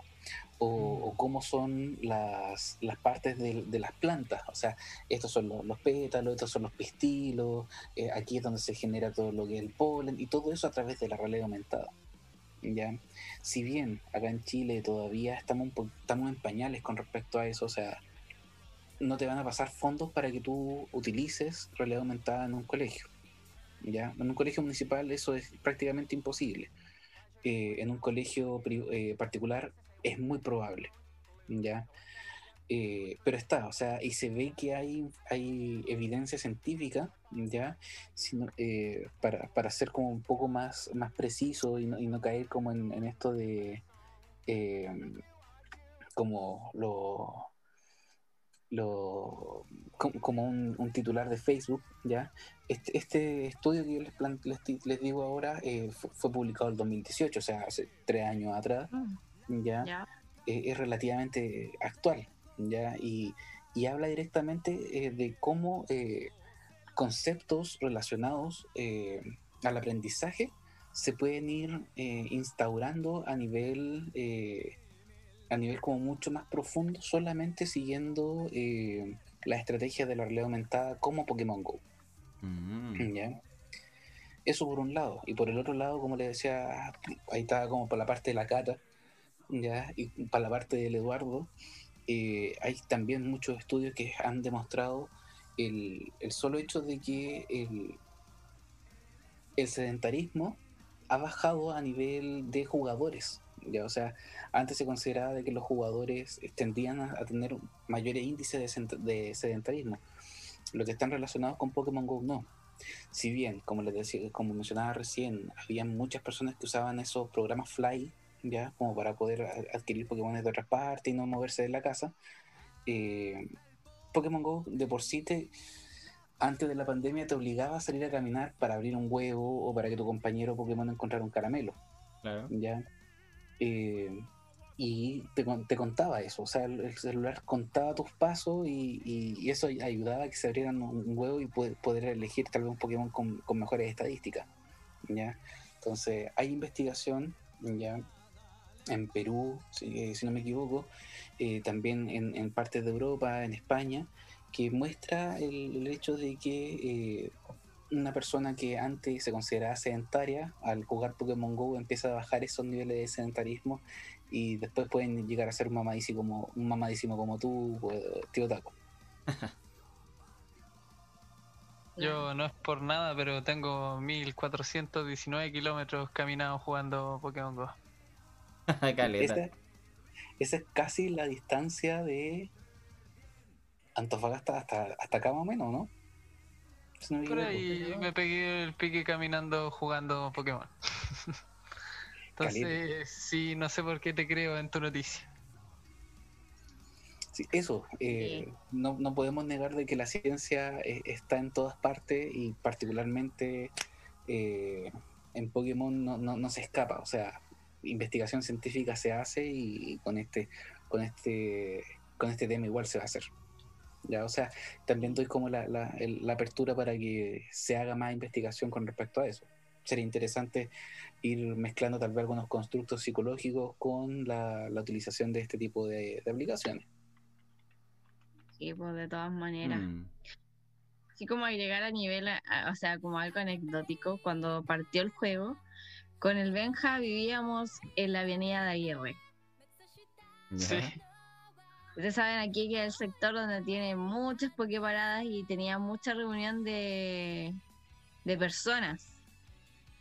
Entonces habíamos muchas personas en el bandejón central de la, de la avenida Aguirre jugando, haciendo cebo, haciendo comunidad, todos conversando, se avisaban cuando había un Pokémon y todos ah, corrían a atraparlo. Entonces, eh, igual favoreció en algunos puntos la interacción social, sí favorece todo lo que era eh, ese, o sea, eliminar un poco el sedentarismo, o sea, eliminar ese, como ese estigma del jugador que está encerrado en su casa Mm. al frente de la pantalla. Entonces te, vemos gente jugando afuera en la calle con demás gente y todo. Bueno, independiente del riesgo que corrieran algunos en algunos sectores. Obviamente por el por lo de los robos y también había escuchado que igual en Santiago había como gente que se hacía pasar por jugadores de Pokémon Go para robar los, los, los teléfonos de las personas. Se, se infiltraban en eso Mm. aportar un poco a lo que es el factor eh, de aprendizaje, obviamente que es como que es como lo que dijo el Diego que a mí me llama la atención, obviamente por cosas obvias. Eh, hay que tener en cuenta que la realidad aumentada y obviamente que utilizar los recursos de videojuegos y de Pokémon para eh, el aprendizaje siempre es un recurso eh, excelente en cuanto a lo que es el lograr el aprendizaje porque los niños en este caso o los estudiantes o independiente de la edad que tengan si hay una conexión o hay o te mueve la emoción de alguna manera el recurso que se utilice se va a lograr un mucho un mejor aprendizaje que de la manera tradicional expositiva a la que estamos mucho acostumbrados Obviamente que, como ya lo habíamos discutido en otras oportunidades, eh, eso igual trae como, por, por no o sea, utilizar la palabra desigualdad, obviamente, porque eh, conlleva recursos. Entonces, obviamente, no todos los colegios tienen esa posibilidad. Eh, mi realidad de laboral, al menos, no consideraría utilizar juegos de realidad aumentada para mejorar la calidad del aprendizaje. Porque obviamente que no, no se condice con los eh, intereses de la corporación que ya he mencionado anteriormente, ¿cierto? Pero, pero si bien hay, eh, no sé si se habrá probado, yo creo que sí, algunos profesores habrán utilizado el recurso, yo me imagino que deberían haber tenido buenos resultados, porque están, a- están acudiendo a la memoria relacional, a lo, a lo socioemocional, entonces eso trae bastante buenos, buenos resultados a nivel educativo y académico. He dicho. Caso cerrado. Eh, no. De, pucha, igual, bueno, creo que concuerdo con la ardilla. La verdad es que a nivel educacional es una buena estrategia y es novedosa, que claramente los niños le van a tomar mucho más atención que a lo estandarizado y lo clásico que hay en las aulas. Pero igual conlleva mucha planificación igual por parte del docente y también tam- la justificación que se le da a los apoderados y a la dirección, pues. Porque igual del colegio te lo pueden aprobar, pero por ejemplo, cuando se le explicáis a un papá, o ni siquiera se lo explicáis, suponte un día llega tu hijo, bueno, nosotros ya estamos, como deberíamos estar como ya curados de, de espanto, pero el promedio de un, de un apoderado, llega el niño a la casa y dice así como, ¿cómo te fue hoy día, Pedrito? No, bien, me puse a jugar Pokémon hoy día. ¿Cómo reaccionas tú como papá? Así como, ¿vaya a puro jugar al colegio? ¿O, o qué pedos? Eco, o, o el profe nos hizo jugar Pokémon Go. Claro, pues. Entonces, con como toda la que- inocencia del mundo y en realidad los apoderados no conocen el trasfondo de lo que hay en el en el objetivo, porque obviamente que los docentes se manejan con objetivos de para cada clase. Ahora así consisten las planificaciones.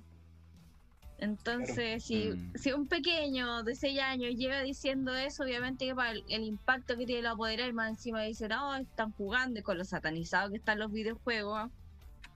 Sí, po, sobre todo, bueno, ese es el riesgo igual también de eso, porque igual ahora la, la gente nos falta como el, el pseudo o pseudo o la pseudo influencer que llega y dice que, que los videojuegos son como un shot de cocaína ahí, cuático ahí también, pues entonces más se satanizan Volvemos las al tema cosas. de la educadora. Eh, pido perdón, pero sí. Eh, Pero no es la única, no es la única que ha mencionado eso, así que en ese caso como que igual No, los papás... Los pap- ¿Qué hace un papá promedio? Eh, Tiende a creerle a esa persona porque, uno, eh, sale en los canales clásicos que ve la gente o la media de la población. Dos, eh, la presentan como la experta ex- en, estas cosas. Y tres, eh, que ellos tampoco tienen mucho control de los hijos y no saben qué es lo que juegan los hijos. Entonces, por ende, eso guía que el papá diga, ah, ella sabe, o sea, estoy haciendo mal en que mi hijo juegue tal cosa o que esté pendiente de tal cosa. Pero al final es poca responsabilidad igual, pues. Por ende, como que el profe se va a llevar la media penca porque al final en, en una reunión de apoderados, o ni siquiera en una reunión, o sea, es altamente probable que un papá se junte con otro y otro y otro y otro y hagan como la típica cartita de dirección de que cómo es posible que el profesor a, a jugar a mi hijo en clase si yo lo mando a estudiar.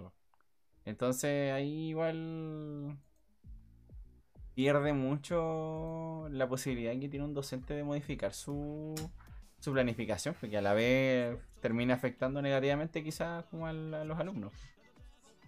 O-. Yo la verdad no, no lo encuentro para nada posible. Muy poco posible, ya que por, solo por temas de pandemia muchos profesores ni siquiera... No sé si, fu- si no fueron capaces o no, no se dieron la- las ganas de ni siquiera especializarse bien para ocupar Zoom, me imagino, para una cuestión de realidad virtual. Entonces lo veo medio complicado. muy, muy complicado.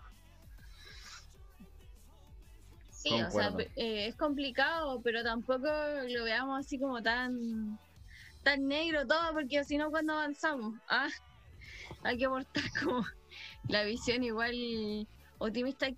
¿Cómo, ¿Cómo creo que lo haría yo? O sea, en realidad eh, los colegios operan en base a comunidades eh, y todos forman parte de ese sistema también. Hay una organización ahí detrás y creo que para instaurar eh, un tipo de, de cambio, ya sea la programación y todo, y que además es novedoso y es ingenioso, innovador, siento que se tiene que comunicar debidamente a todos los a todos los gentes que hay ahí en, en educación, en el sistema, en la organización. Mm, Debe haber un proceso obviamente de concientización, ¿verdad? Es igual con todas las dificultades que trae el proceso de concientización. O sea, estamos hablando de que, pucha, si quieres informarlo en alguna reunión, en alguna reunión, o si lo quieres informar a los papás, la única instancia que tienes es la reunión. Y la reunión los papás van a qué? A saber cuándo son las pruebas, cuándo son las not cuándo entregan las notas, cómo le está yendo a mi hijo, eh, aquí y allá, ¿cierto? Organizar el paseo de fin de año. Con- claro, más las eh, cuotas. pagar las cuotas, sí. pague las cuotas, que le vamos a comprar a final de año a los niños, ya, independiente de todo eso, pero igual se tiene que hacer una concientización. Tiene que haber una comunicación y una transparencia de lo que se está haciendo a nivel de las aulas a los apoderados. De hecho, a todos.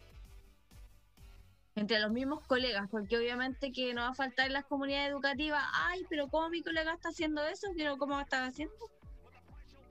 No va a faltar Sí. la misma resistencia dentro del mismo sistema. Entonces, para realizar un cambio así, se tienen que hacer cambios drásticos también en el sistema. Y obviamente tener un sistema que esté abierto a eso con gran apoyo. Entonces igual es complejo, pero no es imposible de lograr. O sea, igual yo concuerdo con lo que plantea Inebu o One Nebu, como quieras leer el nombre. Eh, el mensaje va más como a innovar hacia las nuevas generaciones de profe, porque entre lo que dice él y lo que dice el Benja es un punto muy importante, porque por ejemplo ya, encuentro que igual hay que ver el lado positivo, claramente, pero por ejemplo una profesora de 50, 60 años no, no, no tiene las mismas las barreras de ellos o la resistencia de ellos están más hacia lo tecnológico que compararlo con un profesor nuevo o un profesor de 30 años, ¿cachai?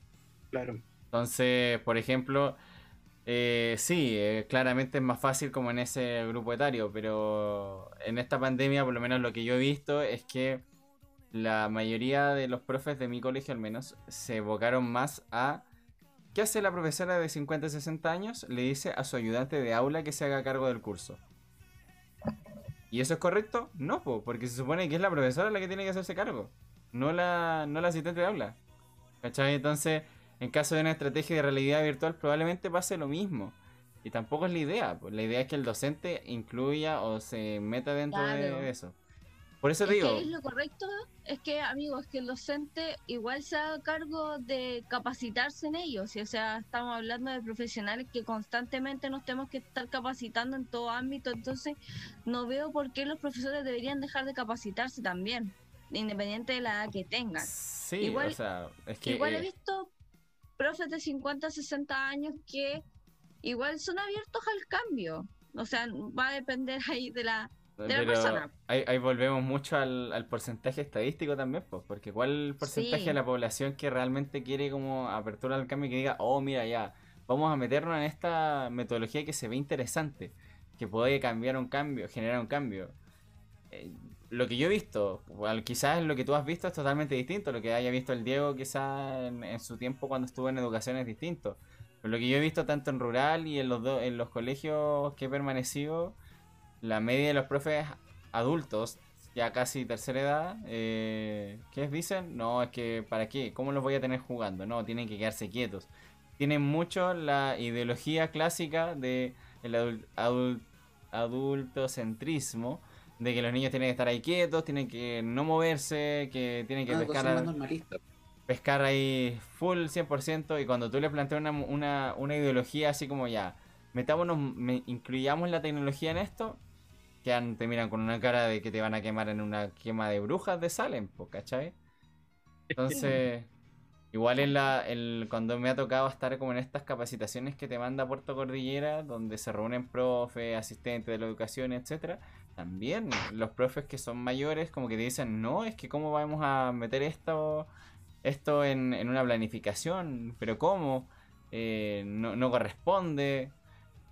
Y eso también cae mucho, eh, o caen mucho, en el que en el grupo pequeño dicen, no, que cómo vamos a hacer esa weá, o cómo lo vamos a aplicar, pero es que esto es, inviable. Pero cuando les preguntan en el grupo general, así como al, grupo en general, como que todos concuerdan y dicen así como, no, me parece muy buena idea, muy innovador, me parece aplicable, una maravilla. Pero en el grupo pequeño de trabajo siempre como que despellejan al relator. Entonces también eso es a considerar. Claro, es que lo que pasa es que negar la resistencia al cambio, la verdad es que es como, es súper inútil.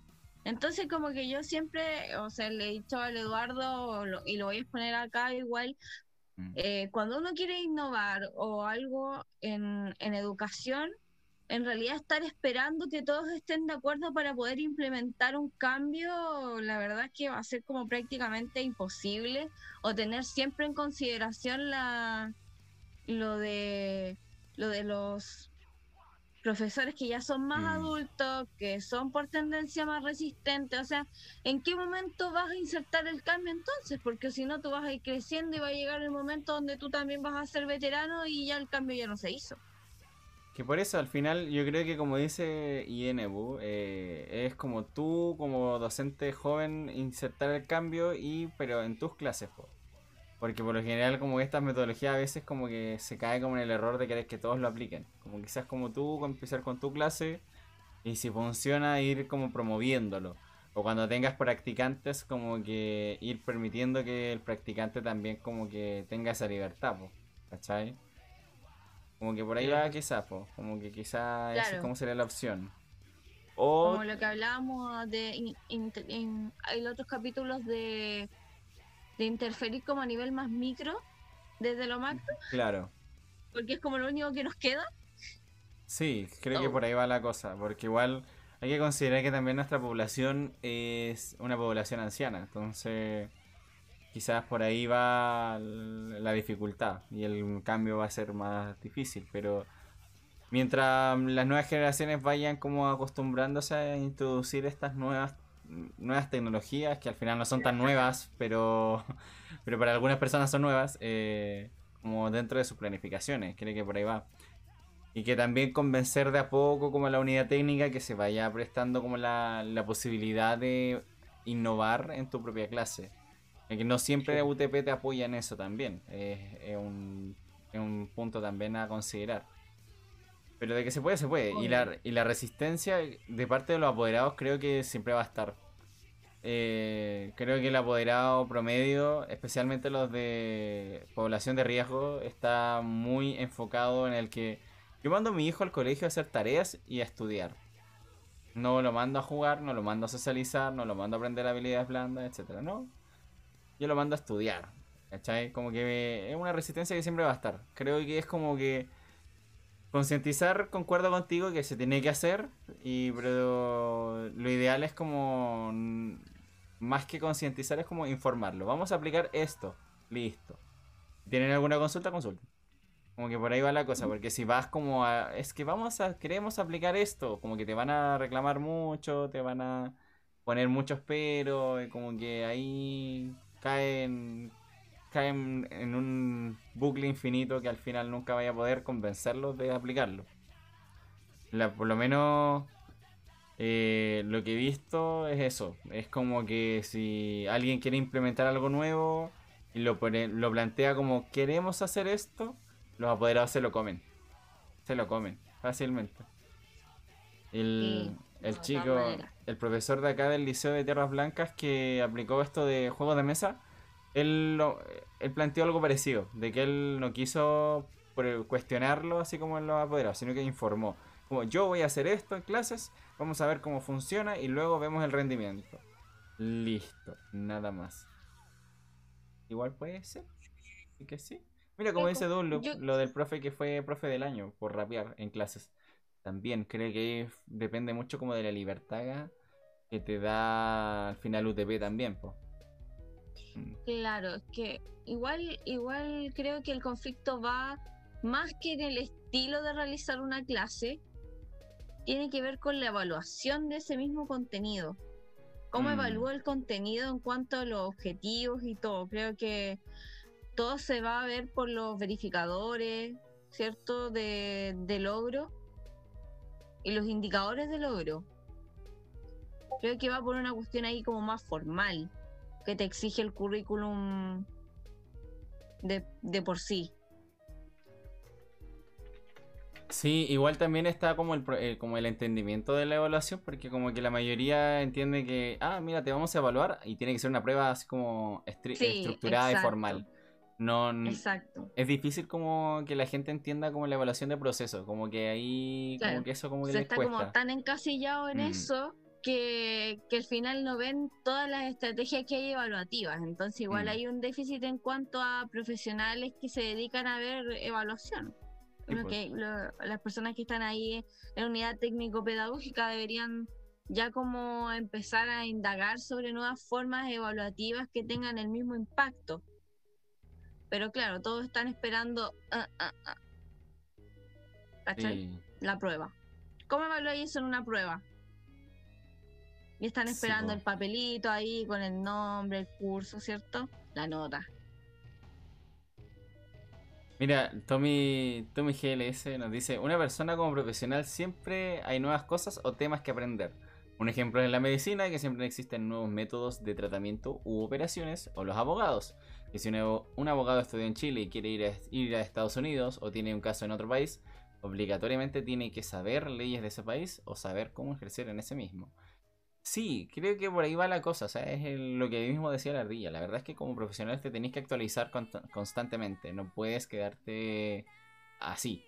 O sea, la verdad que sí puedes, pero lo ideal es que te actualices para estar como más en las nuevas tendencias. Como que ahí va la cosa de lo que te define como bueno o mal profesional. Creo que ahí modifica eso. Y De hecho, en nuestro propio código de ética, nosotros como psicólogos, eh, sale el hecho Mm. de que tenemos que estar constantemente perfeccionándonos o actualizándonos en el uso de, eh, de todo como lo más actual, por así decirlo. Y lo que tenga eh, evidencia de que, ti- de que, hay, hay- de que funciona. Ya, pero evidencia seria. Sí, mm, Sí, en eso igual es como que estoy como full de acuerdo. Eh, uno de los, bueno, de los, de los mentores, los que yo me guío para, para todo lo que es mi trabajo y todo, eh, yo le hice claramente esta pregunta, pues, ¿cómo influía el cambio? O, o sea, ¿cómo podíamos generar un cambio? ¿Desde qué manera un simple psicólogo podía meterse en una comunidad a poner una idea? Y él me dijo, simple, con evidencia empírica. Entonces habló de respaldar eh, todos estos cambios, todas estas innovaciones con, con información teórica, con evidencia empírica también, que tampoco te hiciera cuestionártelo y que de cierta manera los profesionales o tu comunidad viera que más que es algo que tú quieres hacer así porque se te ocurrió, porque se te cayó la manzanita, lo, lo haces porque tienes una porque hay una evidencia, porque hay estudios, porque se ha probado O sea, es que... y que por- trae resultados. po. Mm. Pero... eh, Siento que igual es una, es una herramienta que se puede utilizar para, para hacer un ente de cambio. Sí, creo que en el caso de la realidad aumentada, sí, es un factor bastante útil en cuanto al aprendizaje, como dijo el Diego. Eh, creo que por ahí es, eh, es útil, en el sentido de que igual te va a servir como aplicar algo distinto y te, y te capta la, la atención. La tecnología capta más la atención de los jóvenes que, que un libro, por ejemplo. Que un libro de texto, eh, en ese sentido.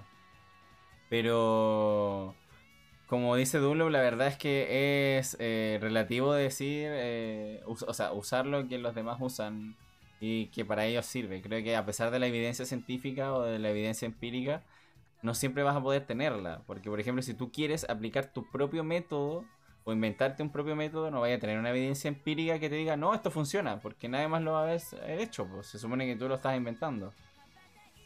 ¿Cachai?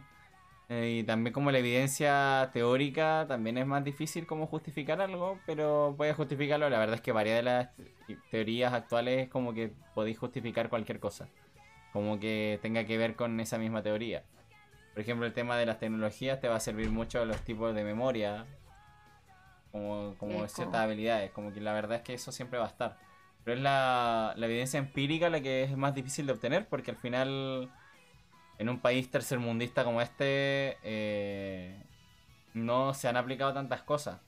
Porque tú puedes decir, no, mira, este método funcionó en, no sé, en Nueva Zelanda, por así decirlo. Ah, no, Pero, no, igual faltó, faltó que igual yo dijera eso, igual la información, la, in- la- la evidencia empírica que tú quieras utilizar para, para el cambio, igual tiene que ser contextualizada. claro, pero por eso, igual en un país como Chile, por ejemplo, es mucho más difícil, pues. Porque es más difícil encontrar gente que no innove en ciertas cosas porque prefieren como lo clásico, lo que ya han visto en otros lados y que funciona. Falta investigación.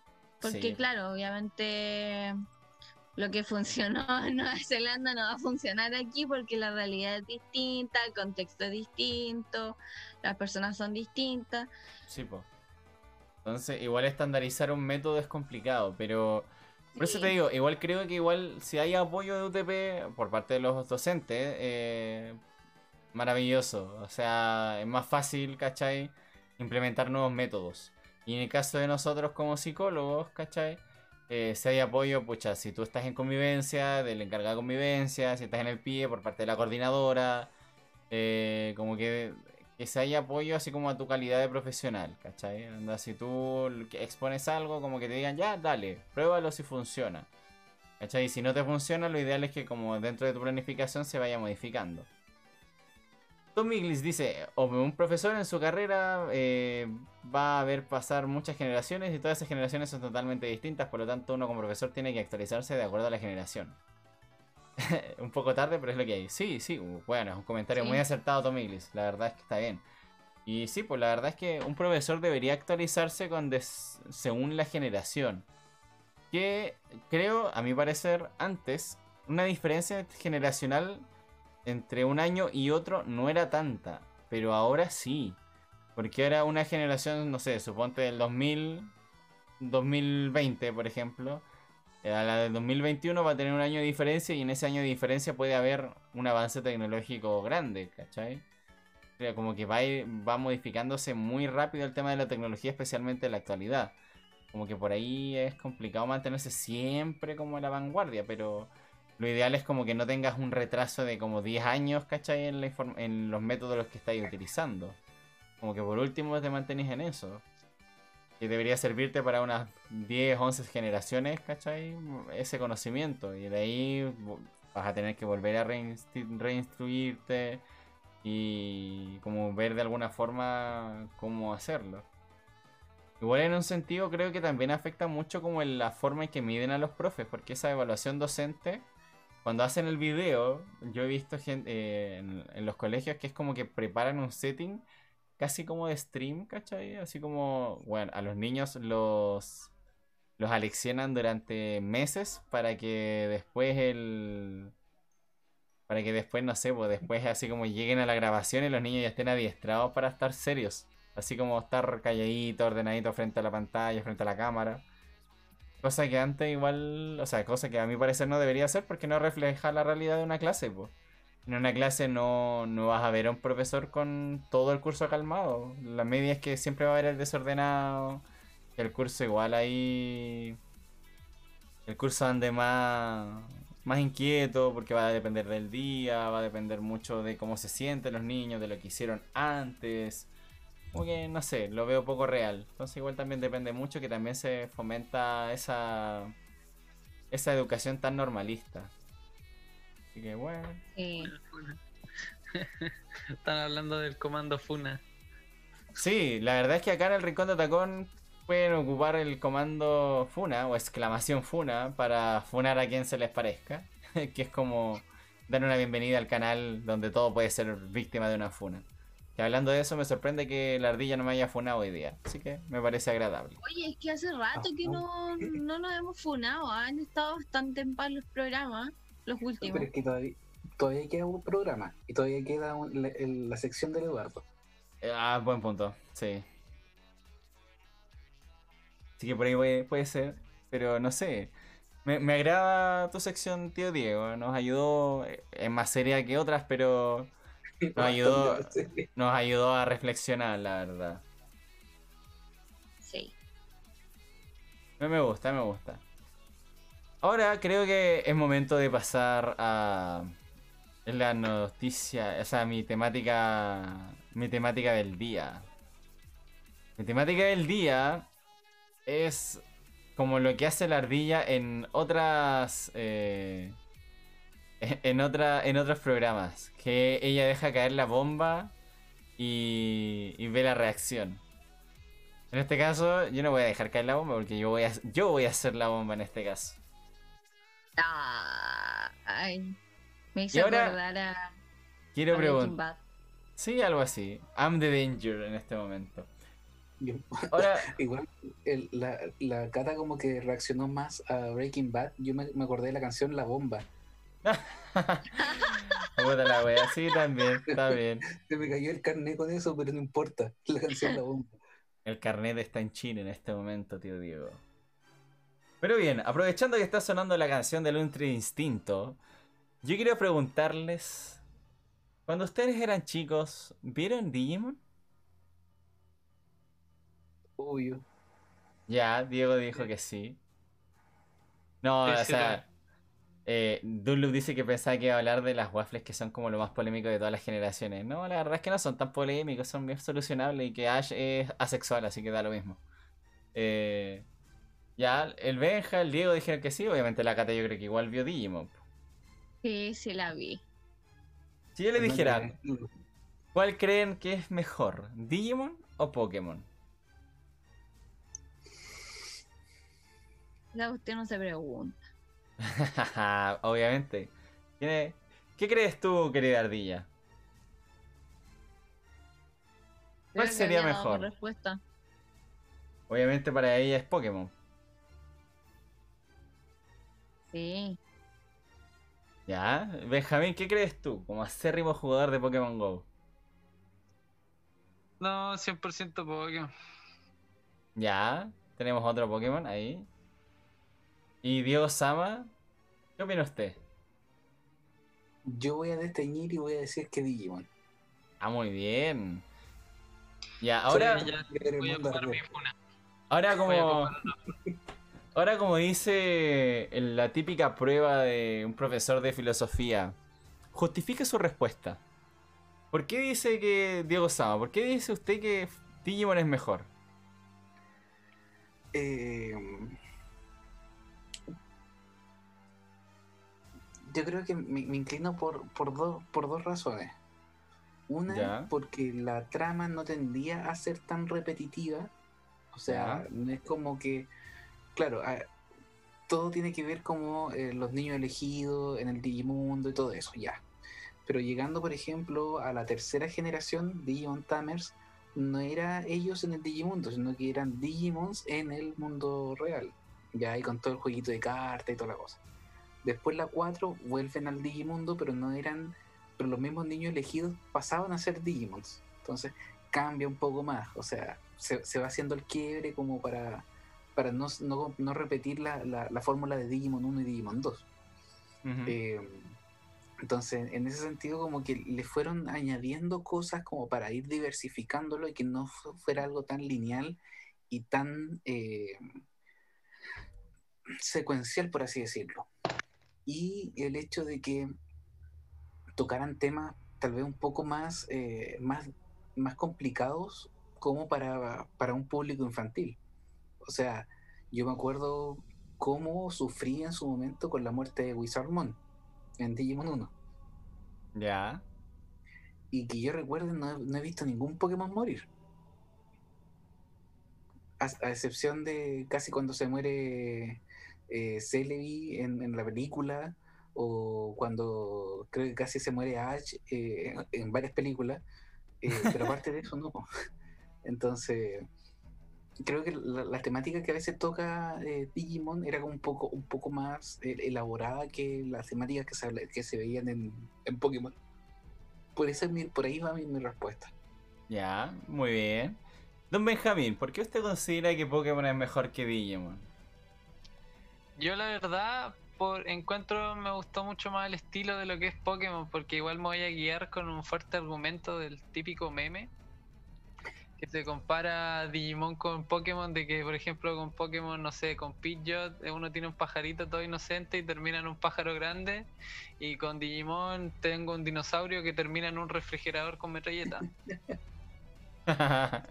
ya. Entonces, igual puede que sí hayan revolucionado y la verdad no es que lo diga que es malo y no es que no me haya gustado. Pero igual encuentro que igual fue un poco copia, por así decirlo, pero mm, también le doy el premio a que igual innovaron una idea que encuentro que ya estaba, pero aún así sigo feliz con Pokémon. Muy bien. Y la ardilla. Cuéntenos, ardilla, ¿por qué usted considera mejor a Pokémon? A ver. Sí, yo creo que el Benja me sacó las palabras de la boca. Yo siento que a pesar de que ya me divertí viendo Digimon las primeras temporadas y todo, porque las vi y las disfruté, no voy a decir lo contrario. Ya. Pero sí, siento que igual fue algo de, hubo algo de plagio ahí y trataron de hacer otra versión de lo que ya estaba y de lo que ya fue exitoso. Ok. Entonces, lo ma- más, hablando sobre la trama de Digimon, no, no me puedo adentrar mucho más porque la vi cuando era muy pequeña, pero no, no recuerdo bien la trama.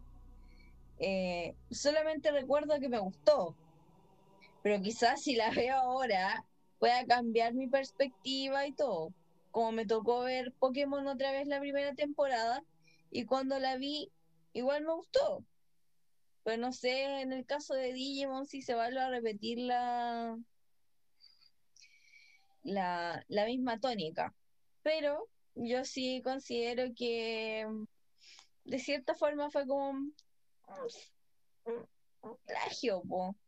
Igual hubieron como mm, Ok. muy bien. criaturas, mundos, criaturas que evolucionan. Eso sí me gustaba eso de, me gustaba eso de Digimon, que por ejemplo tenían, por lo que me acuerdo, tenían como una, un- una criatura y como que eran como fieles con esa, creo que eran como únicas. No era que tú las fueras coleccionando, sino que te- eran como únicas para cada uno, ¿o no? Sí, algo así. Ya, mira, interesante. Hoy se me no tenía como no tenía como esta dinámica de buscar más o de o de quizás tenerlas Mm, ya, sí. por lo que por lo que recuerdo entonces igual como que el ¿cómo se llama? el Tai siempre estaba con el mismo Digimon al lado o sea Con y era el mismo que, que evolucionaba y todas esas cosas Agumon. Sí, uno de los personajes como uno de los Digimon característicos de, de Digimon.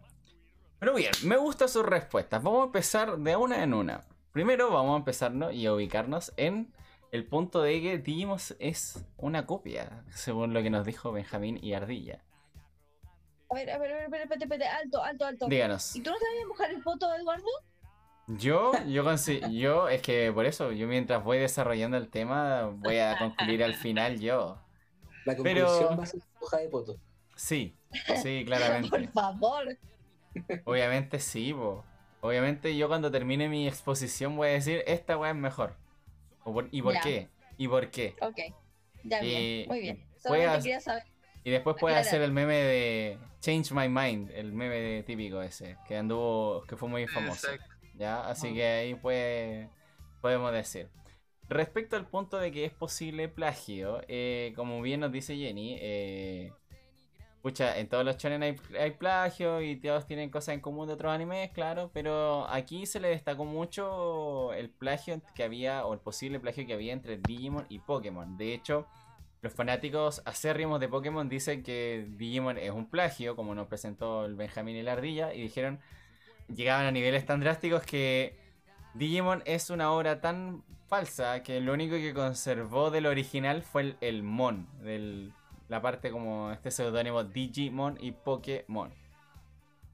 Pero para ir viendo paso a paso el origen de estas cosas, la ardilla ya no nos presentó el origen de Pokémon, que llegó al mercado el 27 de abril del 96, que salió por Game Freak, eh, a mano de la Nintendo, y lo creó el Satoshi Taijiri, ¿cierto? Al final, ¿qué es lo que era Pokémon? Era Poketo Monster, o que sale como del, del japonés Poketo Monsuta. Sí. Al final es como, ya, ¿qué? Monstruo de bolsillo, para resumir la wea. Pero, Man. básicamente, por otro lado, Digimon tiene sus orígenes a finales de los 80. No necesariamente, no como la idea consumida y concebida en, el, en lo que es el resultado de la serie de anime, no propiamente tal, sino que Digimon nació de los Tamagotchi, los cuales se iniciaron específicamente a finales de los 80. Pero, no obstante, los Tamagotchi, como todos saben, al final es un es como un- una realidad virtual donde tú crías a un, un monito, un bichito, ¿cachai? Que nace de un huevo y de a poco va creciendo y etcétera.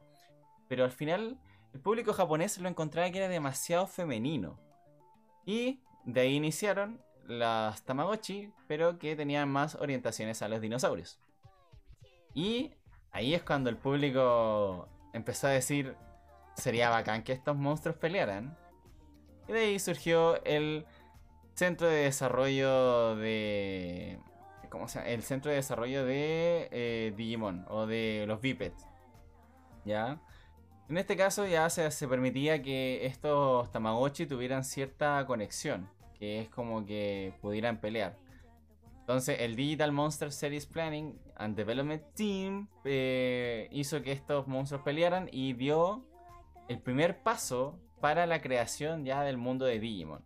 Entonces se añadieron primero como los dinosaurios, como, como fue por ejemplo el Tiranomon, que fue como el primer Digimon creado.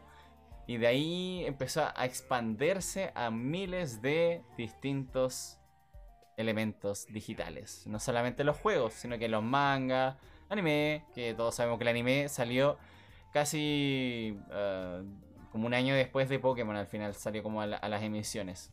No sé, sale en 97. Sí, mientras que Pokémon salió en 96, entonces igual había como... No, sí, más o menos, 96. Sí. Entonces como que tienen un año de diferencia y como que la gente tiende como a pensar que al final era una copia. Y claro, en este caso, por eso también en Digimon tienen como esto que dijo el Benja, pues, de que evolucionan y terminan siendo refrigeradores con metralletas. Porque básicamente su orientación es más digital. Es como tienen una visión distinta de la evolución. Y por otro lado, el Satoshi, el creador de Pokémon, lo que él buscaba era como representar lo que a él le gustaba. Que es como coleccionar cosas o, o capturar y entrenar monstruos. Al final eso es lo que le interesaba a él. Intentó plasmar. Por eso tienen ciertas diferencias respecto a cómo se desenvuelven en su, en su propio mundo de juegos. Al final, ¿sería una copia? Estrictamente no, porque en teoría Digimon nació antes. De una manera muy arcaica, pero nació antes. Pasamos al siguiente punto de la trama. Como mencionó tío Diego, la verdad es que existe un punto importante en las tramas de ambas series, o de mangas, o de juegos. Los juegos de Pokémon, como ya dijimos, se centran en coleccionar y llegar a un campeonato y ganarlo. Más adelante se incluyeron los concursos Pokémon, que las incursiones, que las mega evoluciones. Y hay ciertos juegos donde se involucró una trama más elaborada y un poco más compleja. El anime, por otro lado, representa a un niño, que es Satoshi, que tiene que cumplir con las mismas cosas que hace en el juego, pero es un perdedor y no lo logra. Presentan algunas temáticas de adultos, como la muerte de la mamá de Cube, aunque nos mencionó Dunlop en el chat. Pero aún así, queda cojo en ese sentido se ha mantenido con una temática monótona, porque ¿para qué cambiar algo si funcionó? Entonces se ha mantenido con una trama bastante monótona. Satoshi, el mismo protagonista, si bien lograste identificarte con el personaje al principio, después de la séptima temporada ya no te identificas tanto con Satoshi porque dices, bueno, ¿cómo va a perder tanto? ¿Cómo va en cada temporada a reiniciar sus putos Pokémon? Ese Pikachu tiene que ser nivel 100, ¿cómo va a estar perdiendo contra un Pokémon inicial? Entonces como que mmm, te queja ahí con una debilidad en la trama. Por otro lado, Digimon, como dijo la Jenny en el chat, eh, y como dijo el Diego, trató de mantenerse fiel un poco al mundo Digimon más que a los protagonistas. Si bien nos mostraron al primer Digimon, tenemos los protagonistas clásicos, Tai, Sora, Matt, eh, TK, etc. Eh, Mimi, al final, ellos en el 2 tuvieron un desenlace, entre comillas, que después, más adelante, ahora, gracias a la nostalgia, sacaron nuevas ovas de, Digimon. Pero en su momento, en Digimon 2, ya se había concluido su historia y dieron paso a la nueva generación. Y luego en el 3 saltaron completamente a otra situación donde ya el mundo digital era distinto y tiene toda una explicación también detrás que del por qué también estos Digimundos son distintos. Eh, los Digimon ya no estaban completamente en el, mundo digital, pasaban al mundo real. Mientras que en la 4 tenían el tema de los Digi-Spirits, una especie de referencia a los Super Sentai, no a los Power Rangers, o sea, son los Power Rangers japoneses a fin de cuentas, que es como lo mismo.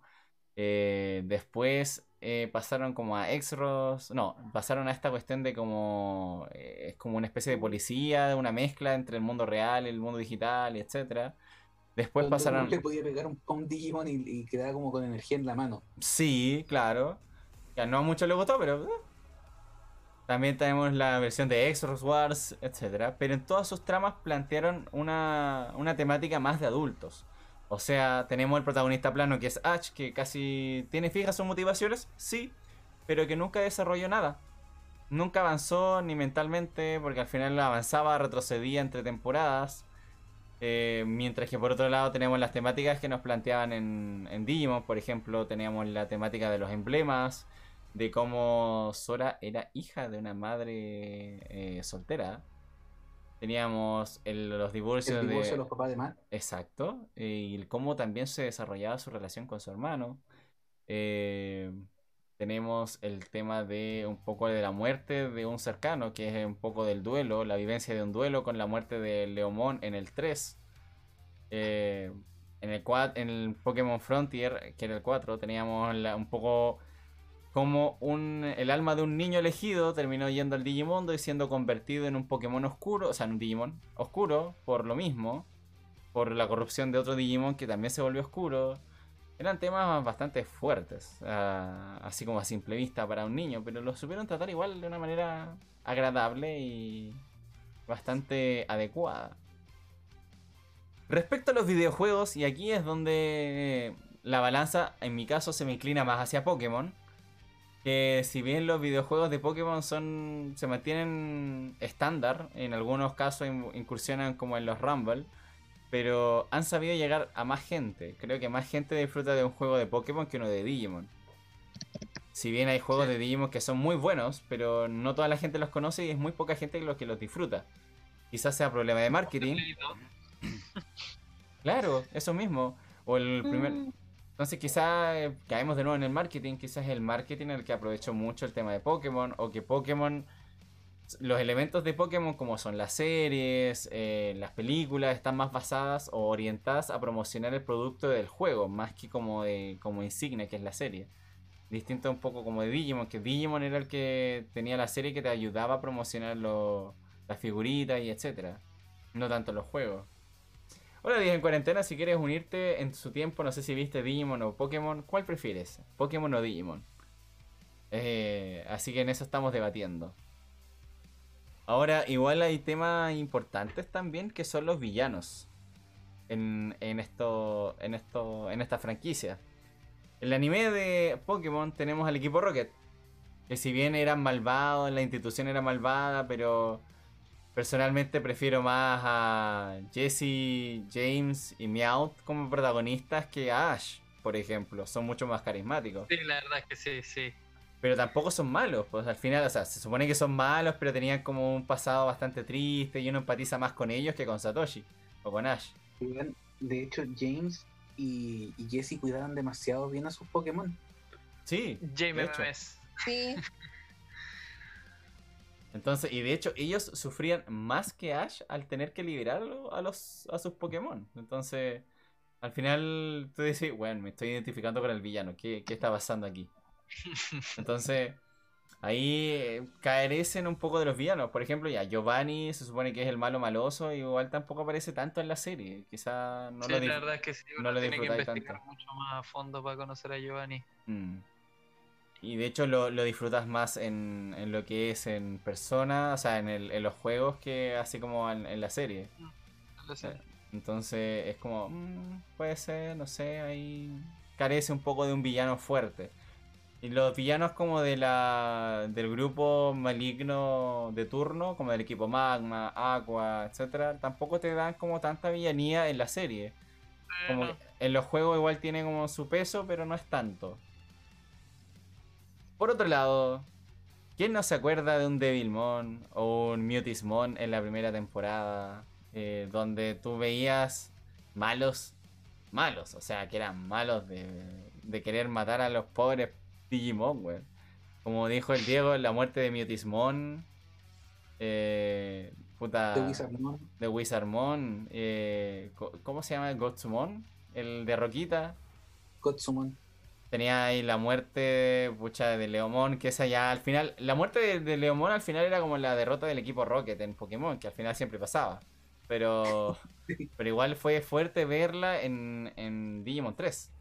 Entonces, Es que de hecho, cuan- cuando, pasó eso, eso le provocó un trastorno psíquico super cuático a esa niñita. No me acuerdo el nombre de, de ella, que era la que estaba como destinada a estar con Leomon.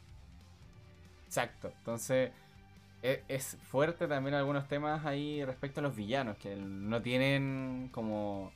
No tienen pelos en la lengua para hacer lo que quisieran o a decir lo que quisieran. Ahí cae el punto también para Digimon. Al final los Sí. villanos es un punto importante. Y en los Es juegos...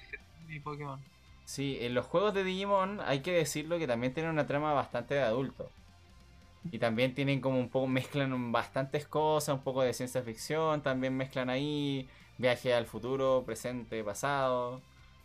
Eh, creo que en el manga de ambos quedó empatado. No, no puedo decir que ninguno es mejor que el otro. Yo la verdad he leído lo de los dos y me gustan los dos, como lo, como lo exponen.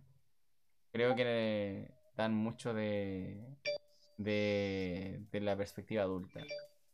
En las películas, ahí creo que le daría el punto a Pokémon, porque Pokémon presenta una trama más adulta en las películas y presentan una buena representación de los personajes. Mientras que por otro lado, Digimon te da el fanservice. Y aunque me gusta, no encuentro que sea como muy beneficioso para un contenido digital. Por ejemplo, las películas donde sale Alfamón, eh, Es como, oh, mira, se convirtieron entre los dos. Igual bacán, pero. Pero igual es fanservice. Es como que sabía que iba a pasar. po. Entonces. em, no sé, no me gusta mucho por ahí. Y ahora A los me sorprendió cuando, cuando surgió Imperial Dramon. Porque claro, Sí, se, se veía venir eso de que eh, el Digimon de Tai y el, y el Digimon de Matt puta, podían fusionarse de una manera. Pero a mí me sorprendió el de el- la, la fusión de Bimon con con eh, ¿cómo se llama? el Stingmon sí, y, y, bueno es, es- esa, esa fusión yo creo que fue como sorprendente en su momento porque tampoco no era muy esperada tampoco claro, de hecho. Ah, y ese otro punto, que la verdad es que en ninguno de los artículos que estoy leyendo hoy día salía, pero, weón, yo prefiero una Digievolución a ver una evolución de un Pokémon. Porque la evolución del Pokémon en la serie era como un brillito, así como, uh, y crecía un poquito, es verdad, cambiaba. motivación. Pero en cambio, por ejemplo, en, pucha, ya en Digimon 1 tenía la evolución donde, bueno, te ponían una música clásica, tú veías como el Digivice con toda la energía y entrando en los Pokémon, etcétera. En, en la 2, en Digimon 2, igual había un cambio con las armaduras. En, en- bueno, la, la fusión Digimon era bacán. Era, era Sí. maravillosa, bueno, entonces... E- es- eso fue como lo- los primeros indicios del CGI en el anime Sí, exacto. Entonces cambiaba mucho eso. Tenía muchos puntos eh, a favor. Y bueno, así como redondeando, creo que ya saben por dónde va mi, mi voto. Donde, Sí, como dice, como dice la, la, dijo la ardilla, ¿por qué me voy a bajar el potito? Yo realmente inclino mi balanza hacia Digimon, completamente con, con mis puntos ahí expuestos, creo que Digimon ha tenido un alcance de trama, sobre todo, maravillosa. Y que no se mantuvo como el- en, el, en lo básico de mostrar a un solo protagonista, al menos en el anime. Porque los juegos todos sabemos que tienen distintos protagonistas, que al final es, complicado saberle el nombre, porque al final siempre decide así como, ¿cómo se llama? ¿Cómo se llamas? Tú pones tu nombre, entonces nunca como, veis realmente cómo se llama el protagonista de tu, de tu cuestión, pero pero aún así cambiaron el protagonista. Y después cuando excluyeron el género femenino, igual también le añadieron como algo distinto. Así que ahí está tu respuesta, Ardilla. Yo me inclino por Digimon. Creo que han logrado tener un alcance eh, bueno respecto a trama. Está infravalorado por algunos, sí, pero tiene lo suyo. Obviamente, igual hay que ser neutral. Igual yo creo que podría decirse que igual los dos tienen sus puntos a favor. Sí, Pero- sí, sí. Sí, sí, es verdad. Y en ese punto yo igual eh, encuentro que ustedes tienen razón. o sea, igual el Digimon tenía como aspectos a favor, muchos aspectos a favor y también la vi y también la disfruté. Mm, Pero disfruté más Pokémon nomás, po. Pero son cosas que pasan según el gusto de cada quien nomás. Sí, según cómo, cómo te marca cada uno cuando estás en la infancia. O sea, conversando, por ejemplo, con la Javi, la Javi me decía eso, o sea, le marcó más su infancia en, en Pokémon que Digimon, porque Digimon tal vez era muy, muy darks para, para su edad en su momento. claro. Eh, pero, pero la marcó, por ejemplo, la película donde salían los, los, los legendarios, eh, cuando salía, por ejemplo, Lugia. Ahí, esa, esa, esa, lo que me dice la Javi es como lo que la marcó un Pokémon y obviamente fue como amor a primera vista. Claro, sí, también. Igual es destacable también eso, porque igual creo que se juega mejor, o sea, con esto de, lo, de la mecánica de los legendarios en Pokémon es como más... Es más de representativo que en Digimon, porque igual en Digimon no tenéis como un legendario, es como y al final Sí, todos pueden, todos pueden llegar. Sí. A excepción de, por ejemplo, ya cuando tienen como el universo extendido, porque es como de. El tema de. Los caballeros de la mesa redonda, que es como Alfamón, eh, está. Guildmon, Claro, entonces como eh, tenéis como ciertos Digimon que están dentro de como un estrato social un poco más alto, pero al final todos pueden sucumbir entre, entre sí, así que como que eh, depende mucho del universo expandido. Entonces, al final es interesante porque también se supone que en Digimon está como este mito del de Millennium Mon, que es como el Digimon más poderoso, que solamente hay un niño elegido que puede enfrentarlo y, y es el niño elegido, no es tanto como por el Digimon, sino que es por el niño elegido. Entonces igual ahí también. Mira, la Javi dice que le estaba chiquita y Digimon le da cositas y dolor de panza. Es interesante, porque igual los monstruos son más... son de aspecto más rudo. Por ejemplo... sí, sí. Greymon, eh, Garurumon, por ejemplo, tenían como un aspecto más salvaje. más rudo. Sí, en cambio, por ejemplo, en Pokémon tenía Pikachu, que en la primera temporada era gordito. Ay, sí. Sí, Era bueno, es que cachetoncito. igual la- atrapaba igual harto al, al sector infantil y todo, igual creo que se iba igual por, por lo de la enseñanza, por el transmitir, de hecho, eh, no sé si valores es la palabra, pero sí se iba mucho por dar enseñanzas. Creo que eso al final era como mucho más valioso que el hecho de que Ash se quedara como los Pokémones, por ejemplo. A lo que estábamos conversando así como un tiempo atrás de que Ash como de que dejaba de ir a los Pokémones y es por más por una cuestión emocional, ¿cierto? Por por ver que igual eran como criaturas que merecían tener su vida y todo, entonces igual es Mm. como toda una discusión en, en torno a eso. Tú puedes decir ya, como maestro Pokémon puta, ¿cómo lo dejáis ahí? ¿Cómo lo dejáis ir? Pues tenéis que entrenarlo, tenéis que hacer miles de cosas, pero creo que tampoco es tan negativo el hecho que se hayan ido por lo valórico, por mostrar enseñanzas y todo, siendo que su público igual eran eran niños en su mayoría. Sí, igual, por eso como es que por eso te digo, como que igual al final eh, el tema de enseñanza es como que al final Digimon igual te deja más enseñanza a lidiar con ciertas cosas, po, o avanzar en cierta arista, que no obviamente tenéis que verlo para entenderlas, pues, pero por ejemplo en el caso de Pokémon tenías como al final a un entrenador que nunca evolucionó. Como que ahí Ah, sí, falta como el, una- el avance valórico que entregaba. Sí, aparte que también... Hay una huevita ahí con el Ash. Aparte que por último, en Digimon tenéis la excusa, ya son niños que se quedaron atrapados en otro mundo, no es voluntario. Pero man, en Pokémon mandaban a los niños de 10 años por el mundo a vencer a otros Pokémon. ¿Dónde están los derechos del niño en ese mundo? Sí, también. Y no sé, otro punto que igual yo le daría a Pokémon, que en realidad más grande, yo después lo supe todo, que igual Pokémon igual después asimila a que tiene la cronología nórdica. No sé si Sí. cachan de que lo asimila con, ahí se explica de dónde salen todos los legendarios, todo, sale Arceus, salen todo Mm. eso. Salen de dónde vienen los, los, los reyes, rey Rigas. Y entonces es igual después a mí me, ahora más grande en realidad me dio por, por cacharlo y igual eh, me gustó eso de que igual te lo explicaran y más o menos de dónde salían todas las diferencias de qué lo hacía legendario y esas cosas. Como que conectó todo. Sí, la verdad es que sí, eso igual me gustó. Todo Y calza, pollo, ¿Quién no disfrutó esa pelea de, de cómo se llama, de, de Groudon contra, Contra Kyogre.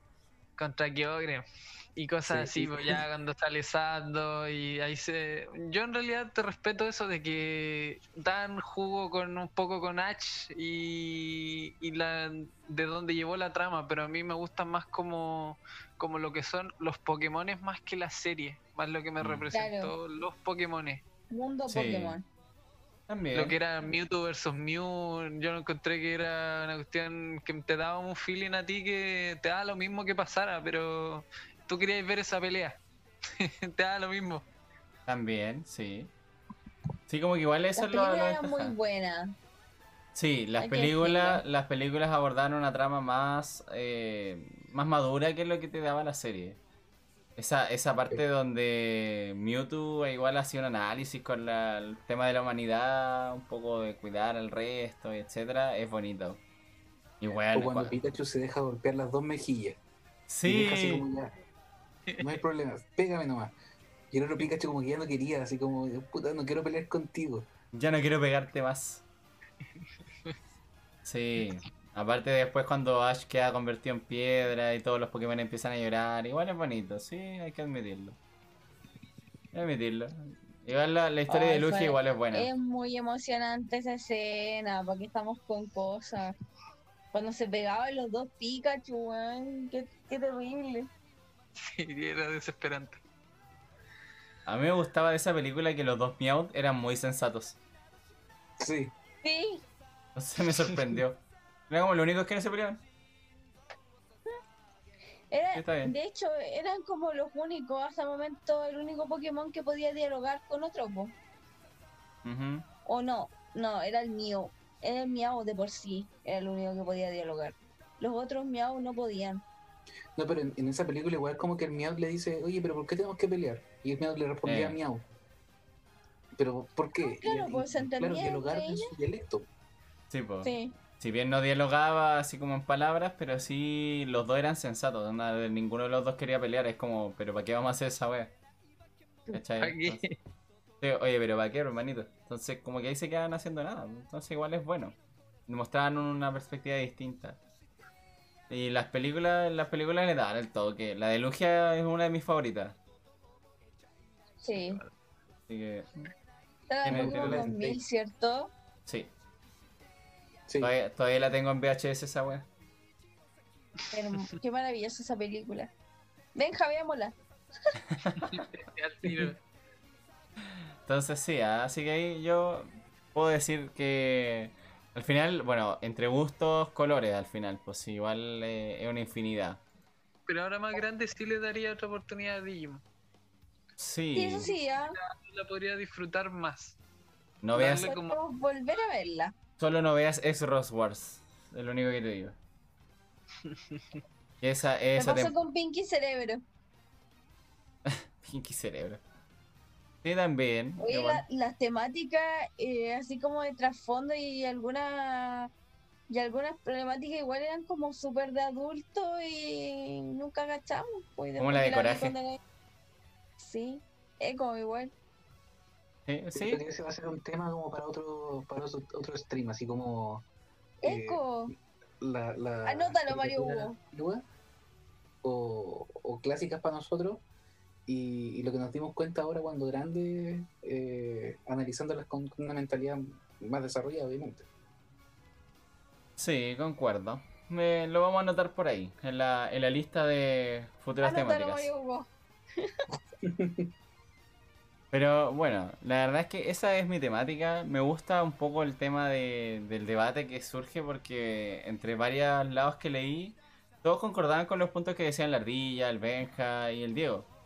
Pero como que todos caían algunas veces como que partían súper súper serios y después terminaban puteándose. Pero, pero aparte de eso, como que igual logran encontrar como este equilibrio al final de que los gustos son variados, pues, si no, no puedes elegir una u otra al final, po. Así que, bueno. Igual como dijo el, el Dunlop por ahí, la verdad es que depende en qué te bases el análisis, po. Porque, Ah, porque la serie probablemente sea Digimon como mejor. En los juegos, claramente Pokémon. Eh, pucha, en el manga andan como por ahí, las películas son mejor la de Pokémon. Como que tendrías que ponerte ahí como muy... Voy a sacar lista ya, este punto para este, este Claro. para otro. Claro. Tendría que ser muy detallista. Sí, igual por ejemplo en el merchandising, yo todavía me acuerdo que yo tenía un Greymon que evolucionaba en un War Greymon y como que le cambiaba las armas, los brazos, igual era bacán. Me gustaba más que un Pokémon, Transformer. claro. Entonces igual era bacán. Entonces no, como igual yo cacho que depende como del merchandising también, pero igual Pero no, no llegó, sí, no, no llegó a dar ese impacto de Pokémon que quizá ahí le podría haber cambiado esa diferencia. Ese Claro. gran impacto que tomó Pokémon, quizá Digimon podría haber sido mucho más grande si podrían haber gestionado mejor su, su cómo se llama su publicidad y cómo lo llevaron quizá al público. Algo falló ahí. Mm. Que quizás también como que va de la mano un poco como del- de las estrategias también de marketing, como tú bien dijiste, porque por ejemplo Pokémon igual es una empresa gigante, la verdad es que se ha mantenido Mm. como en constante evolución, no solo en merchandising, los días en cuarentena nos mencionó un poco ahí del, de las TCG, las TCG igual es un punto importante porque Digimon igual tiene TCG pero no es tan famoso. Entonces igual varía mucho de cómo lo plantearon también, pues es como complicado. eh, es como cambia mucho. Pero bueno, a mí me gusta la verdad ese debate. eh, Me gusta que se genere un debate interesante. Es bien bueno. la- Yo te puedo decir Pokémon, pero tengo los Funko de Digimon. los tengo ahí, los tengo ahí. ¿Viste? Entonces igual ahí, ahí tiene sus puntos. Ahí, Ah, ahí está, ahí están bien puestos, están los cuatro principales de Digimon. Eh, lo siento, pero igual, Benja, siento decepcionarte que tal vez puede que llores con lo que te vamos a decir, pero Diego, díselo tú. El Diego quedó así como, what the fuck. No, no, puede haber sido algo, que- algo que le pasa al Lalo con nuestros Funcos, con los Funcos. Ah, que Eduardo odia los Funko. Los considero intransigentes. No, no le encuentro, no le encuentro ni un brillo. Lamento decirlo. Bueno, Me acuerdo ¿qué que habían unos Funko que movían la cabeza. Era como lo único que les encontraba cierto gusto, pero nada más. Qué lástima. Bueno, ahí mi muro, mi muro de Funko yo creo que te dice lo contrario. Sí, igual hay gente, bueno, hay gente con... eh, he, he visto gente que tiene así como una pieza llena, así como tú, de, pero peor de Funkos. Entonces igual como, weón, man. Pero si a ellos les gusta y le gastan su plata en eso, bacán, pues bueno, yo gasto mi, yo gasto mis cuestiones en está bien. juego. Por eso, Entonces, tú quédate con Digimon, tú quédate con Digimon, yo me quedo con mi Funko. Ah, me encanta eso. Sí, está Solamente bien. quería ver arder el mundo. Nada más. Este la ardilla le gusta tirar la, la bomba y después así como quitarse de ahí. y La tengo calladita. Napoleónica, po. Sí, no, pero está bien, está bien. Se, se entiende, se acepta, se acepta. Así que bueno, la verdad es que estuvo interesante el programa de hoy día. Mm, El programa, todo esto se, se hizo a petición de la ardilla, porque como hoy día era el, el tour de canto en Pokémon Go, así que El Había que aprovecharlo. de Pokémon Go. sí, así que había que aprovecharlo. Ahí salió la temática. Creo que me, me gusta como dejar el programa así como hasta ahora. Creo que sumando lo que hicimos antes más lo de ahora, está como en las tres horas casi. Creo. No sé cuánto. Bueno. No sé cuánto duró antes que se cortara esta cuestión, pero estábamos dentro de. Ya cuando corte va a empezar a rabiar con esto. Sí, Qué porque, bueno que ten- ustedes no lo van a escuchar. sí, porque tengo que bajar la cuestión, tengo que editar los dos programas. Lo bueno es que ya van a estar cortaditos, entonces llegaré y subir, creo. Esperemos. Esperemos que sí. Sí. Así que Esperemos bueno. Me gustó la conversación de hoy día, chicos. Ya es bastante tarde, así que lo vamos a dejar hasta acá hoy día. Un gusto haber compartido con ustedes, a todos los que llegaron nuevos, que venían ahí por parte de la fanaticada del Benjamín. Eh, son libres de unirse a la Army de la Ardilla, que por, por osmosis pueden ahí juntar sus armies. Eh, hoy, día, hoy día creo que no llegó nadie así como acuático de la Army de la Ardilla, porque hay unos que llegan y le piden... Le pide, le pide matrimonio y todo, Benja. No sé si sabías eso. No, sí, de- de- yo, yo sé quiénes son, sí, se deben haber calmado porque estoy yo. Uh. Ah, Ahí tenemos un indicio para que la ardilla se oriente quién, quién podría ser. No, no, no, no, pero es que quiero aclarar que a mí no me dan permiso para casarme. Em, sí, esa, esa es la verdad, así que lo siento. Practiquen las poses, les dicen ahí en los comentarios. Sí, Sí. sí, preocupense más de la yo-yo pose que de mi army. Voy a poner una, una recompensa que diga así como la ardilla piens- pensará alguna de tus propuestas o ofrécele alguna propuesta a la ardilla. Una cosa así. Algo me voy a inventar para que la gente gaste sus runas ahí. Algo me Mm, inventaré. Para desviarlo de la yo-yo pose. Por supuesto, Sí. Sí. no te lo voy a negar, pero sí.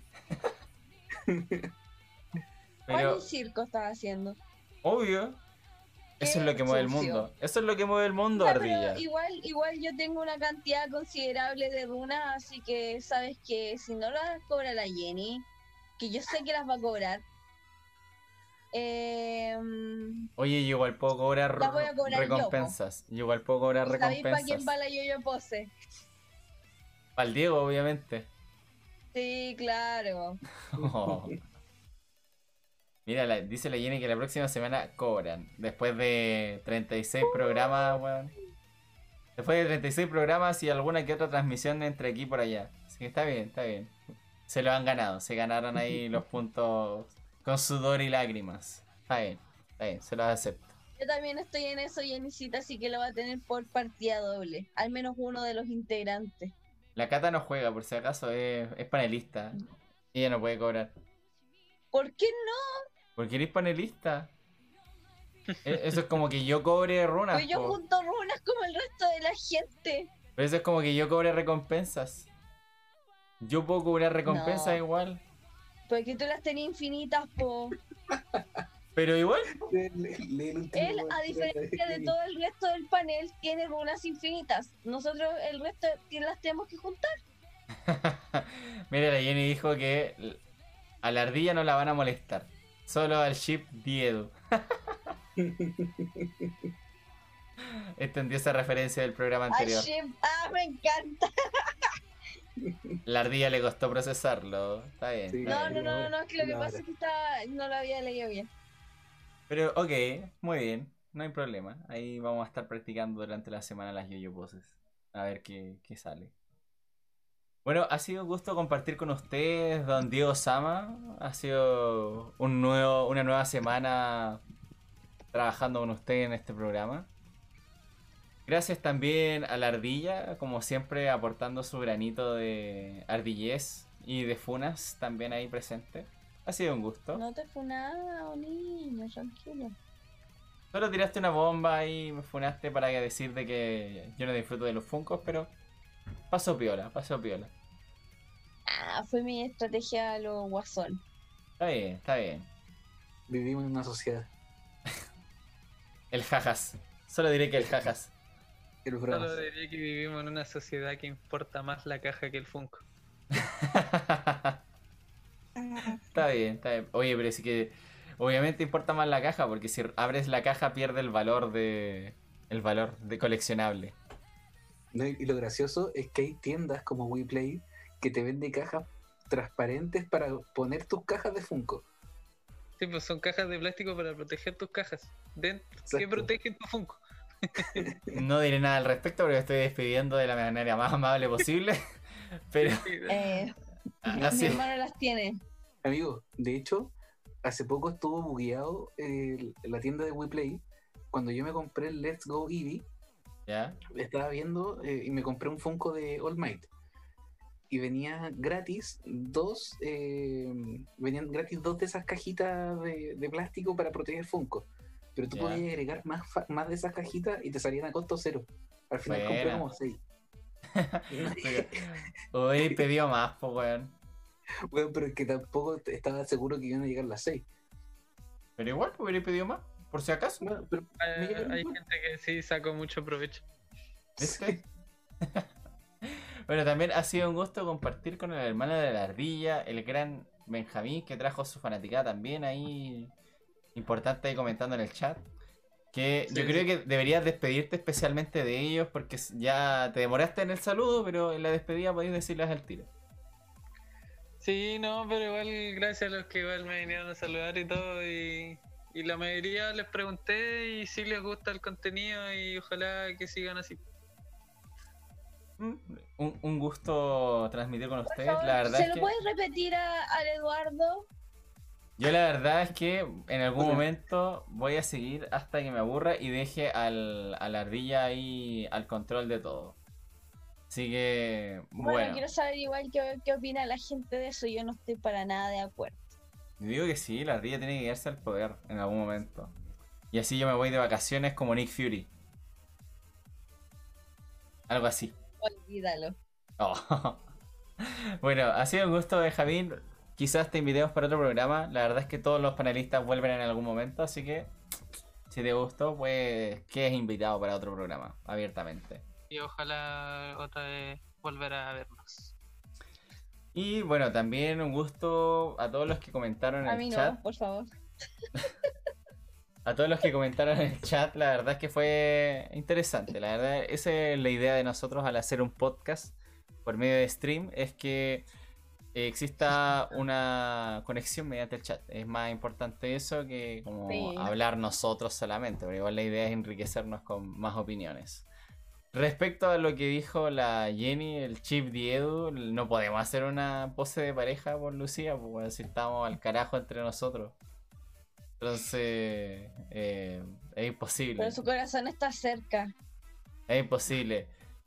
Voy a plantearle una yo-yo pose al Diego que si él hace en su casa, yo hago una acá. Pueden después digitalmente unir el clip de, de Twitch y ya de ahí se le ingenian ustedes para que quede como una pose de pareja. Así que. ay, Claro, y hacer un video con música y todo. No, no voy a, no voy a hacer un video, pero, pero ellos pueden hacer un clip de la transmisión. Así Si que. la gente hace eso, tiene que ponerle música de Chayanne, o si no, no. Sí, puede ser. Está bien, está bien. Idealmente torero. Torero, ya, Ay, ok. sí, por favor, banda sonora de Chayanne o nada. Está bien, está bien. Así que bueno, por hoy día nos despedimos, chiquillos. Estamos al habla. Creo que nos deberíamos ver el día martes, en el día martes de Among Us. Esta semana no la hicimos porque estábamos muy cansados la mayoría, así que no se podía hacer nada al respecto con el cansancio. Pero ya la otra semana deberíamos estar en el martes de Among Us, o de Fall Guys, o de Phasmophobia. O el que tenga Valheim, igual ahí puede, podemos sacar, todos están sacar algo. eso. Todos están jugando eso. Te puedo acompañar a todos menos a último. Yo lo compré hoy día. Yo lo compré hoy día a Valheim así como para ver qué onda. Y lo instalé y no alcancé a probarlo, así que ahí voy a ver qué onda. Todos están bastante en la pasta con ese juego. Entonces voy a caer en la pasta también. Ya. Bueno, no hay problema. Eh, me sacrificaré por el equipo para después decirles qué tal es. ¿No es algo nuevo? Sí, yo me sacrifico, no se preocupen. Pero nos estaremos viendo el día martes ahí en, en algún. En alguna emisión que hagamos el día martes. Por si quieren seguir juntando runas y. para darle algún adelanto de. de ver cómo, cómo va a ser. Les recomiendo en todo caso cobrar la yo pose para el sábado. Porque ahí estamos más pendientes directamente de, del programa y sale el Diego y yo. Hoy hacemos la llama por Zoom. Así que. Nos vemos, cuídense y recuerden el eslogan del canal, Cero Tacón, ahora es popular. Adiós. Chau, chau. Chao. Chao, chao.